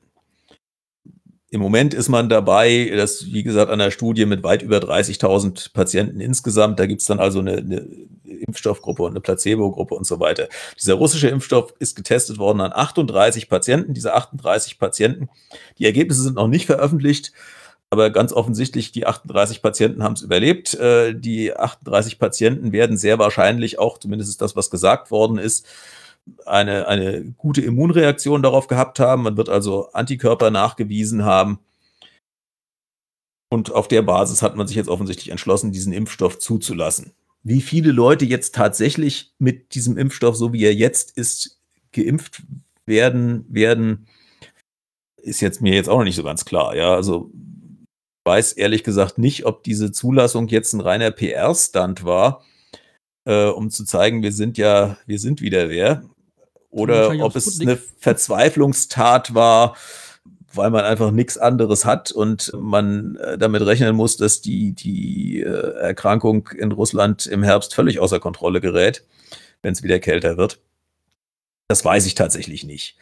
Ähm, ich weiß auch nicht, ob der Impfstoff schützt und ich weiß nicht, ob der Impfstoff äh, äh, bei vielleicht bei jedem hundertsten oder bei jedem tausendsten Patienten eine schwere Nebenwirkung hervorruft. Äh, was ich nur weiß, ist, äh, ob er schützt und ob er bei jedem hundertsten oder jedem tausendsten äh, Patienten schwere Nebenwirkungen hervorruft, weiß nicht nur ich nicht, das weiß auch kein anderer. Das wissen auch die Leute nicht, die die Zulassung beschlossen haben und das finde ich äh, problematisch. Also es spricht vieles dafür, dass, dass, dass der genauso gut oder genauso schlecht ist wie der britische. Ähm, nur von dem britischen wird man es wissen, bevor man ihn zulässt. Und also du würdest dann eher den britischen nehmen als den russischen? Also momentan würde ich, also wenn mir jemand sagen würde, äh, wir brauchen dich in dieser Studie, äh, würdest du als Proband in der Phase 3 Studie mit dem britischen Impfstoff mitmachen, würde ich es machen. Wenn man mir sagen würde, würdest du als Proband in der Phase 3 Studie mit dem russischen Impfstoff mitmachen, würde ich es wahrscheinlich auch machen als Proband in der, aber dann weiß ich, ich bin Proband in einer Studie und dann weiß ich, ich gehe damit ein Risiko ein. Und irgendwie jeder, der sich als Proband für so eine Studie meldet, äh, weiß, dass es da ein Restrisiko gibt. Das ist was anderes, wenn ich zu meinem Arzt gehe und sage, gib mir eine Impfung äh, gegen die und die Krankheit. Ich weiß, dann, dann erwarte ich auch, dass der Impfstoff wirkt. Also, dass er mich tatsächlich schützt ja. in irgendeiner Weise. Also, ob er mich jetzt in dem Form, der Form schützt, dass ich mich überhaupt nicht infizieren kann, oder ob er mich nur in der Form schützt, dass ich nicht schwer krank werde, aber ich erwarte irgendeine, irgendeine eine Wirksamkeit und die möge doch bitte nachgewiesen sein. Das ist ja was anderes, wenn ich mich als Proband für, die, für eine Studie melde, dann kann es ja auch sein, dass ich den Placebo-Impfstoff kriege. Ja. Also da, da erwarte ich ja auch nicht, dass ich geimpft werde, dass ich zwangsläufig geschützt bin durch das, was ich da bekomme. Ja, wie gesagt, wie gesagt ich glaube ich glaub nicht, dass der russische Impfstoff wahnsinnig gefährlich ist. Also man weiß, er hat ja schon gesehen, also diese 38 Patienten, denen scheint es ja gut bekommen zu sein. Und wie, wie momentan gesagt wird, sind ja auch schon ein paar andere Leute außerhalb der Studie, äh, also Leute aus dem politischen Umfeld, äh, sozusagen vorzeitig geimpft worden, ohne Zulassung, äh, was, in was man in Deutschland auch nicht machen würde, dass man also einfach so ohne Zulassung schon äh, die Tochter des Präsidenten impft oder sowas. Aber gut, scheint passiert zu sein, scheint auch funktioniert zu haben. Also ich halte ihn, er ist wahrscheinlich nicht wahnsinnig gefährlich, aber ist natürlich klar, wenn man jetzt irgendwie, äh, wenn, wenn von 38 Leuten keiner schwere Nebenwirkungen hat, äh, weiß man noch nicht, was passiert, wenn man auf einmal ein paar Millionen Leute impft. Ähm, wenn man dann zwischenzeitlich schon mal in der Studie vielleicht 10.000 oder 20.000 geimpft hat, hat man schon eine wesentlich bessere Indikation, das abzuschätzen. Insofern, ja, es gibt ja Gründe, warum wir Phase 3 Studien machen. Also dieser ganze in Phasen aufgebaute Zulassungsprozess und dass man eben sagt, wenn man will, in der Phase 3 muss man eben einige tausend Patienten drin haben. Äh, das ist ja im Prinzip alles, äh, alles eingeführt worden als Reaktion auf den, auf den Kontergan-Skandal, wo man eben ein, Arzneimittel für Schwangere verschrieben hat, das schlichtweg nie an Schwangeren getestet worden war. Ich glaube, das Schmerzmittel war es, ja. Äh, ja, es sollte äh, Schlaf, äh, Einschlafen fördern. Also. Ja. ja. Ja, es war in den 70ern oder so. Ja, es war 60er. Es war, 60er, ich bin 70 geboren und in meinem Jahrgang gab es, glaube ich, schon keine Kontergan-Fälle mehr. Also es ah, okay. war schon komplett in den 60ern. Ähm, ja, ich schon so lange her. Deswegen. Aber das war, das war, es war halt ein, ein Riesenproblem und da muss man natürlich sagen, also momentan ist dieser russische Impfstoff weitaus schlechter getestet als Contergan. Ja, also das äh, war jetzt nicht so, dass man in den 60er Jahren gar keine Arzneimitteltests gemacht hat. Aber, aber so dieser, dieser äh, systematische Vorlauf, der ist da halt nicht da. Und jetzt gibt es natürlich immer wieder Leute, die sagen, na ja, aber das wird ja jetzt bei uns auch sehr, sehr schnell getestet. Was in gewisser Weise richtig ist. Also wie gesagt, man hat jetzt auch keine Erfahrung damit, was nach zwei Jahren passiert. Aber die Wahrscheinlichkeit, äh, dass nach zwei Jahren dann noch irgendwas Schlimmes passiert, ist einfach äh, sehr, sehr, sehr gering. Äh, was typischerweise bei Impfstoffen ja. passiert, ist entweder die Leute kriegen ein Problem gleich nachdem sie geimpft worden sind oder sie kriegen ein Problem, nachdem sie geimpft waren und dann mit dem Krankheitserreger konfrontiert worden ist. Und das ist genau das, was man eben in diesen Phase 3 Studien untersucht. Und dafür muss man eben diese Phase 3 Studien mit vielen Probanden machen und man muss sie auch in Ländern machen, wo ein heftiges Infektionsgeschehen ist, damit es schnell genug geht. Also wenn man heute mal eine Phase 3 Studie in Deutschland machen würde, die Jahre dauern. Momentan. Wenn man davon aussetzt, wenn jetzt so Arzneimittel oder Impfstoffe, die werden ja auch immer aktualisiert. Also ich denke, da gibt es wahrscheinlich auch Generationsvarianten. Äh, hm. das, das ist ja naja, normalerweise nicht. Also, also Normalerweise, also jetzt bei, bei, beim, beim Grippeimpfstoff, ja, da wird natürlich, der wird natürlich immer auf die aktuellen Sachen angepasst, aber normalerweise ist das so, der Impfstoff wird entwickelt ähm, mit diesen Phase 3, also Phase 1, Phase 2, Phase 3, dann wird er erstmal zugelassen. Ähm, und dann wird er im Normalfall, weil ja jede Veränderung an diesem, Impf, an, an diesem Impfstoff oder sonstigen Arzneimittel wieder ein neues Risiko wäre, äh, solange es keinen Grund dafür gibt, wird er dann erstmal wieder nicht okay. verändert. Dann muss, wenn man was Neues rausbringt, muss es entweder, also heißt es ent, entweder man hat einen, einen, zusätzlichen Nutzen, man hat einen Impfstoff entwickelt, von dem man davon ausgeht, dass er besser schützt oder dass er leicht, besser verträglich ist oder ähm, dass er auch leichter einzunehmen ist. Also ist mal klar, wenn ich natürlich eine, eine, eine Impfung habe, die ich, die ich injizieren muss, jetzt kommt jemand anders und sagt, ich kriege das gleiche mit einer Schluckimpfung hin, ähm, dann hat er da auch die Chance, das zugelassen zu kriegen. Aber nur weil jemand sozusagen äh, einen Impfstoff zu verändern, ohne das von vornherein zu erkennen, ist, dass es besser äh, wäre schwierig. Was man natürlich macht, ist bei dem zugelassenen Impfstoff, man macht dann Anwendungsbeobachtungen. Das nennt man auch Phase 4 Studien. Das heißt, äh, Ärzte kriegen dann, äh, müssen dann sozusagen äh, einen Bericht ausfüllen, Patient so und so geimpft am so und so vielten. Ähm, äh, und dann wird äh, entweder gesagt, ähm, gut, der Patient ist nie wiedergekommen, hat sich nicht beschwert, äh, war wohl alles in Ordnung. Äh, oder es wird ausgefüllt, äh, Patient ist wiedergekommen, hat sich beschwert, ich habe die und die Nebenwirkung gehabt. Oder äh, Patient ist nach einem Jahr wiedergekommen, hatte die Krankheit und äh, trotz Impfstoff und so weiter. Also man hat dann sozusagen eine reine Anwendungsbeobachtung, hier gibt es dann keine Placebos mehr. Man kann also aus dieser Anwendungsbeobachtung auch nicht mehr folgern, wie gut dieser Impfstoff wirkt. Man kann aber darüber sozusagen nochmal nach Nebenwirkungen suchen. Ähm, was man auch manchmal macht, ist, dass man sich sozusagen hinterher einfach eine, eine Gruppe von geimpften Personen nochmal anschaut. Also man sucht einfach fünf Jahre später ähm, äh, einfach aus, aus Statistik oder aus, aus, den, aus, den, aus den Datenbanken zum Beispiel von Krankenversicherungen oder sowas 1000 Leute raus, die mal geimpft worden sind und 1000 Leute, die nicht geimpft worden sind, äh, mit der gleichen, äh, gleichen Altersstruktur und Geschlechtsstruktur und so weiter und vergleicht die einfach und guckt, äh, ist jetzt bei den Geimpften irgendwas Komisches passiert. Also das war das, wo man jetzt in Schweden darauf gekommen ist oder in Skandinav mehreren skandinavischen Ländern, glaube ich, darauf gekommen ist, dass es möglicherweise im Zusammenhang mit dieser Schweinegrippe-Impfung äh, Fälle von Narkolepsie gegeben haben könnte. Ähm, das, äh, also das ist auch noch mal eine Art von, von, von Langzeitbeobachtung, die man dann macht. Man weiß aber, äh, aber die kann man, solche Langzeitbeobachtungen kann man logischerweise immer erst machen, nachdem der Impfstoff zugelassen ist, weil dafür müssen einfach auch ganz, ganz viele Leute erstmal geimpft sein das kommt immer hinterher.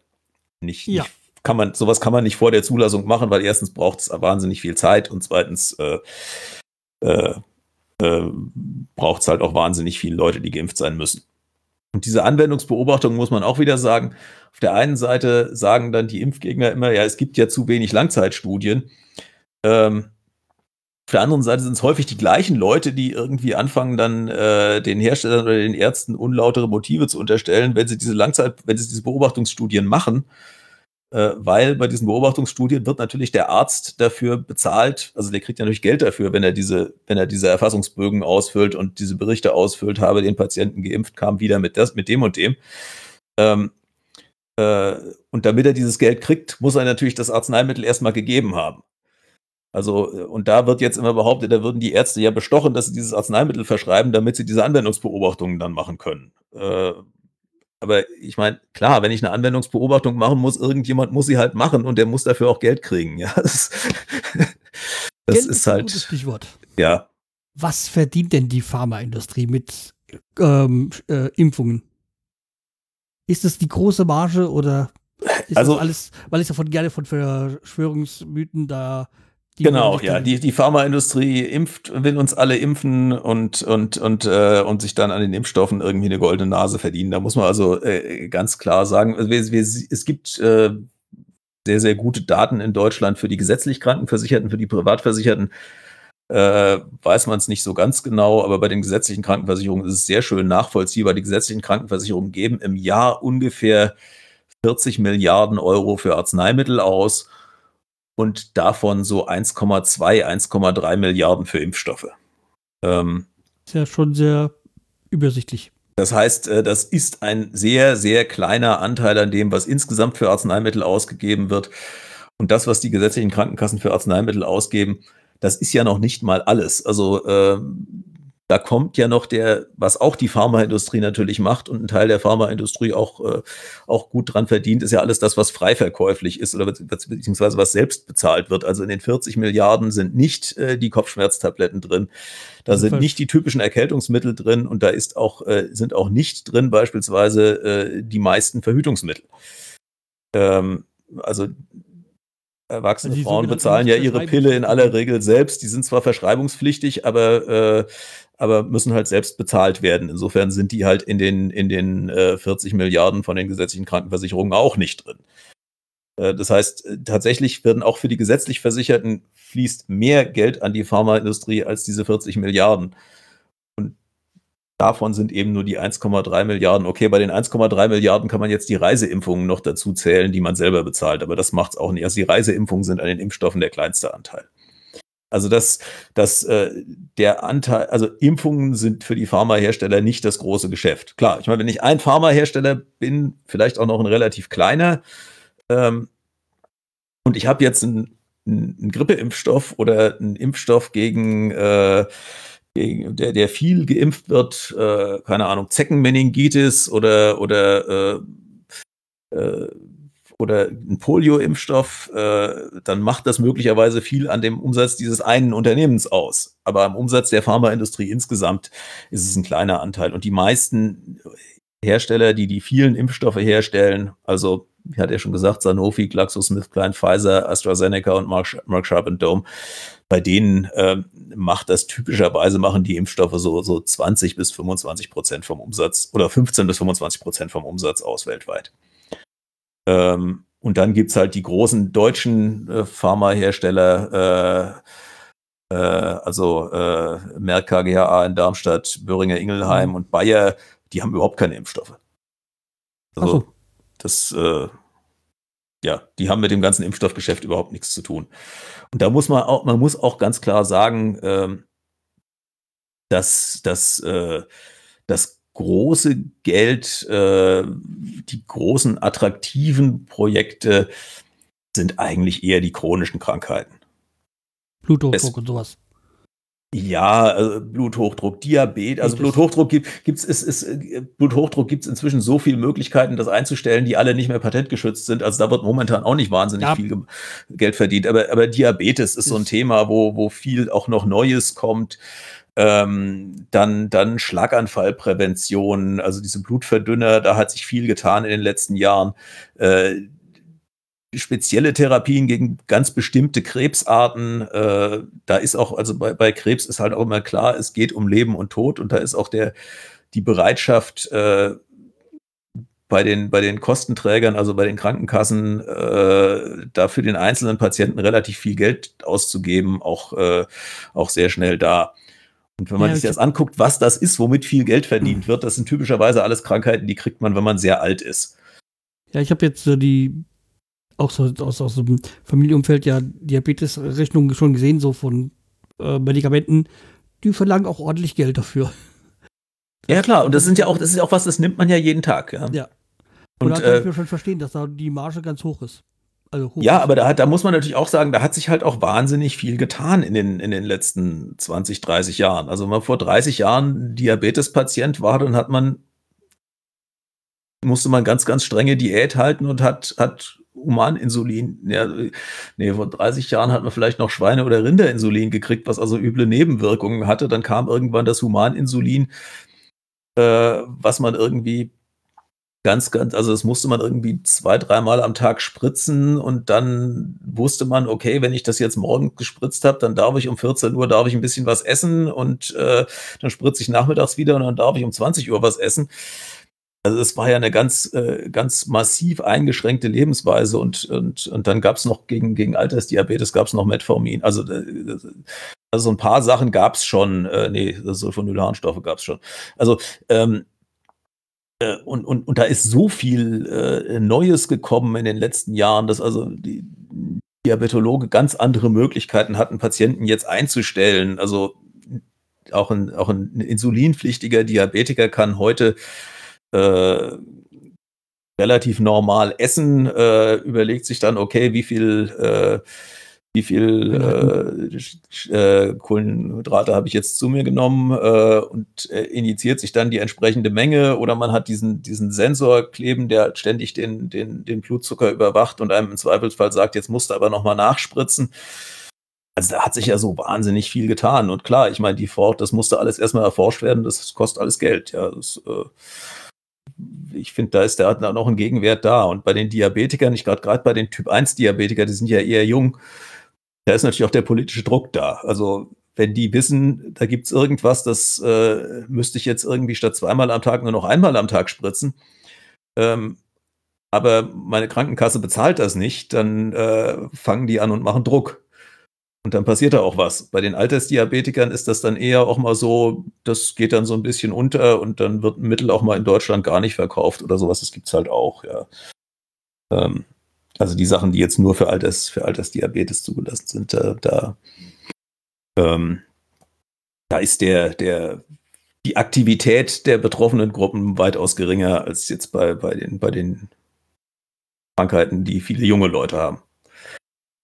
Aber das, oh. aber grundsätzlich, um auf den Punkt zurückzukommen, äh, die, die grundsätzlich, äh, das ist immer das Paradoxon, auf das ich gerne verweise und wo mich die Leute immer völlig entsetzt angucken, die Pharmaindustrie profitiert davon, wenn wir alle gesund sind.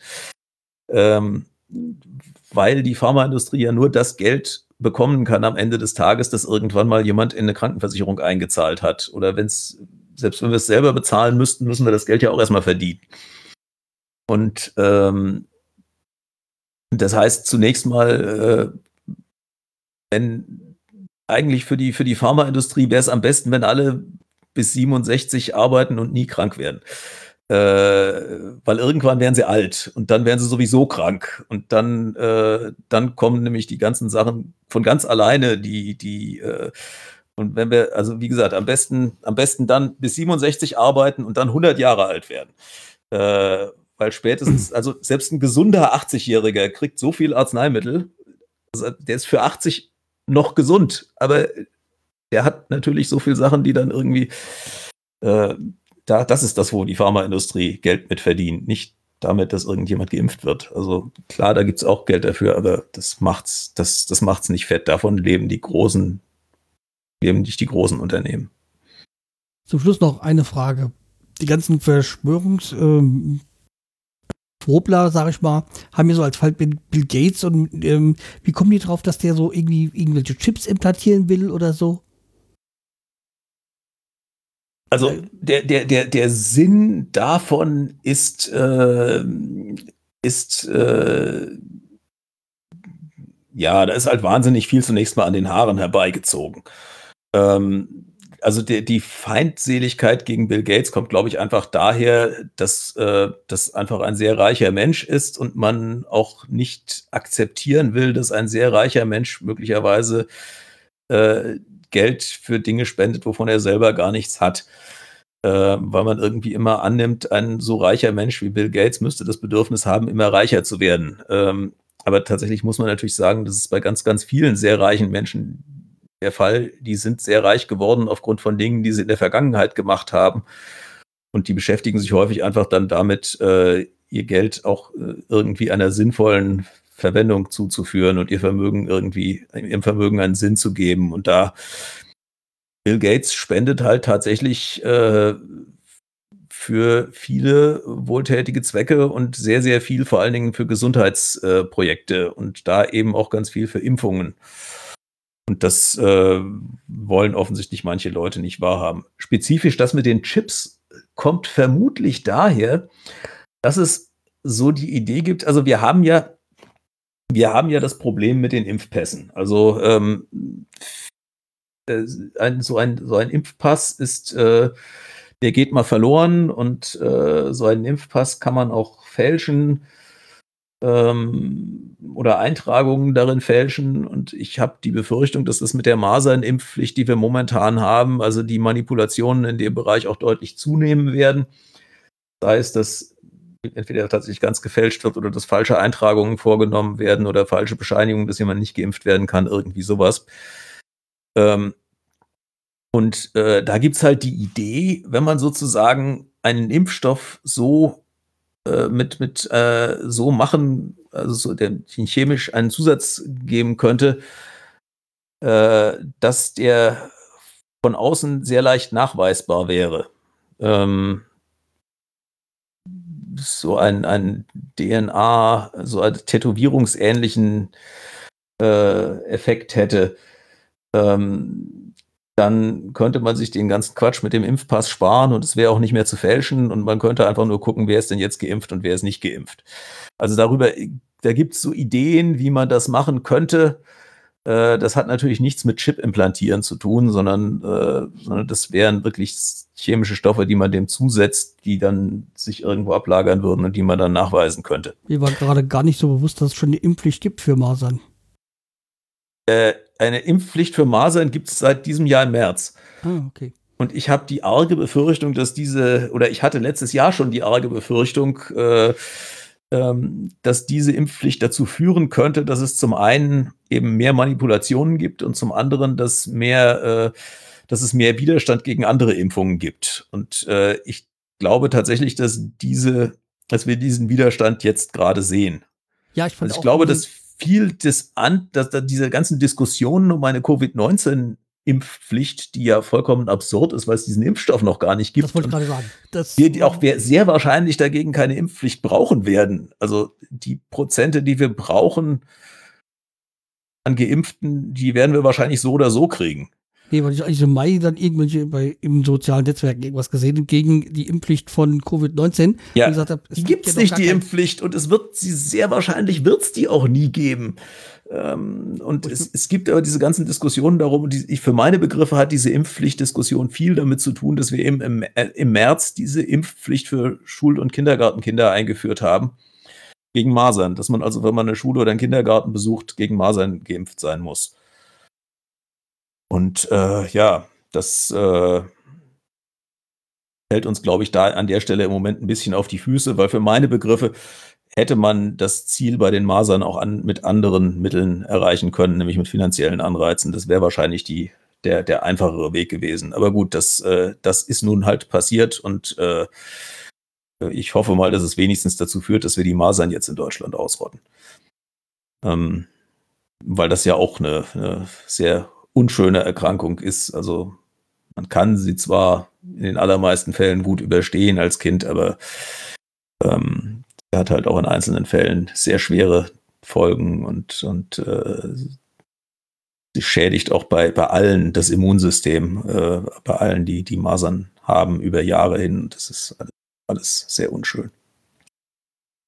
Okay, dann würde ich erstmal sagen, vielen Dank für die ausführliche Erklärung.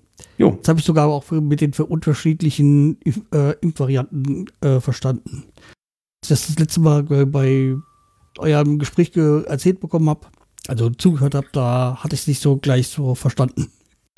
Okay, ja, ist schön. Ich finde es ich find's schwierig, das in der reinen Gesprächsform zu machen. Äh, ich finde es sogar schwierig. Ich meine, ich habe hab ja einen Blog. Äh, ich finde es sogar schwierig, es in der reinen Textform zu machen. Da schon mal überlegen, wie kann ich das irgendwie aufmalen oder sowas. Ja. Ähm, aber ja, also ich bin jetzt auch nicht der ganz große Künstler, aber ich versuche, ich finde, das ist schon, schon ja, ist schon komplex, also gerade diese Unterscheidung DNA-Viren, RNA-Viren. Langsam, langsam gibt es da auch mehr dazu, aber so vor drei, vier Monaten gab es da ja noch gar nichts, obwohl die Impfstoffentwicklungen ja schon im Gang waren. Also wie gesagt, dann vielen Dank. Jo. Und kann durchaus sein, dass ich dich vielleicht doch mal irgendwie behellige. Immer gerne, du kriegst ja mit, was ich so an Themen habe. Alles ja, klar. Eben. Okay, dann vielen Dank und mach's jo, gut. Dankeschön. Tschüss. Tschüss. Das war also das Interview mit Holm und ich kann mich nur bedanken dafür, dass er sich die Zeit genommen hat. Er ist ja aktiv auch bei diesen Ferngesprächen auf Twitch in dem Kanal von Wild Mikes. Da gibt es ja auch immer die Ferngespräche, wo Tommy Krabweis Gäste hat, also ähm, Alexa und Alexander von Hoaxilla. Holm ist öfters dabei, gelegentlich Lydia Benecke und Bernd Hader. Also, wie gesagt, es ist immer unterschiedlich. Auch äh, Wiegald Bonning war da schon Gast. Würde ich auf jeden Fall, geht mal auf den Twitch-Kanal. Dienstags um 20 Uhr ist das, glaube ich, immer. Sind sie live. Dann gibt, kann man sich die ganzen Folgen ja da noch, die schon über sind, sind mit mittlerweile über 20 äh, Special-Folgen, die kann man sich ja da ansehen. Oder auch im Podcast-Feed von Hoaxilla landen sie als Specials immer. Also wie gesagt, solltet ihr euch auf jeden Fall mal ansehen oder hören. Des Weiteren möchte ich mal einen herzlichen Dank äh, an Tommy Kappweis geben, dass er mir die Genehmigung erteilt hat, dass ich ein Lied von ihm hier einspielen darf. Und das passt halt zu diesem ganzen Corona- äh, Thema und Impf, äh, Impfthema gut rein. Und zwar heißt das Lied Dunning-Krüger-Effekt und diesen Song hatte er schon vor Jahren schon mal aufgenommen und hat ihn jetzt in einer Corona-Version nochmal rausgebracht, äh, wo es darum geht, sich halt quasi mit diesem Thema auseinanderzusetzen, beziehungsweise die Leute, die da nicht dran glauben und halt äh, viel Blödsinn von sich geben. So, also den hört ihr jetzt und äh, wie gesagt, schaut mal bei dem Kanal von den Wild Mikes auf Twitch vorbei. So, wie gesagt, vielen Dank fürs Zuhören. Hat heute mal ein bisschen länger gedauert aber dafür war es sehr informativ. Bis die Tage, macht's gut. Tschüss, der Schreihals.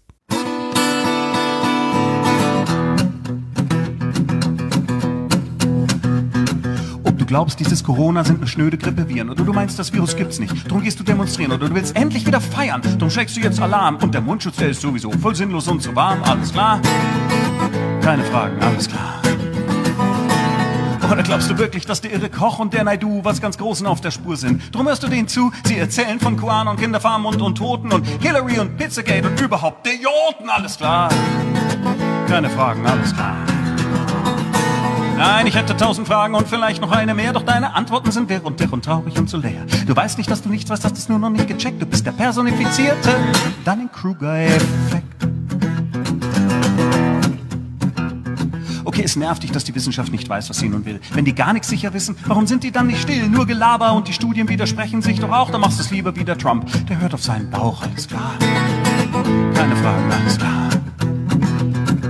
Was soll der ganze Quatsch mit Forschung und mit Peer Review? Das ist doch alles Unsinn. Du hörst doch schon lange nicht mehr zu. Diese Wissenschaftler-Heinis halten sich für ach so schlau, aber du und deine Filterblase, ihr wisst ganz genau, alles klar. Frage ich euch, alles klar. Ein Scherz! Es bleiben tausend Fragen und vielleicht noch eine mehr. Deine Antworten sind wirr und dirr und traurig und so leer.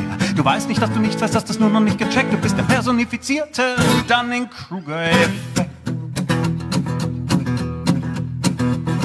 Selbstverständlich darfst du denken und noch sagen, was du fühlst. Du darfst es auf Plakate schreiben oder brüllen, wenn du willst. Aber ich darf dir nicht zuhören und ich darf's auch scheiße finden. Darüber darf ich singen oder dir ein Buch draus binden. Alles klar? Meinungsfreiheit, alles klar. Ich hätte tausend Fragen und vielleicht noch eine mehr, doch deine Antworten sind wirr und dirr und traurig und so leer. Du weißt nicht, dass du nicht weißt, hast das nur noch nicht gecheckt. Der Personinfizierte. Dunning-Kruger-Effekt.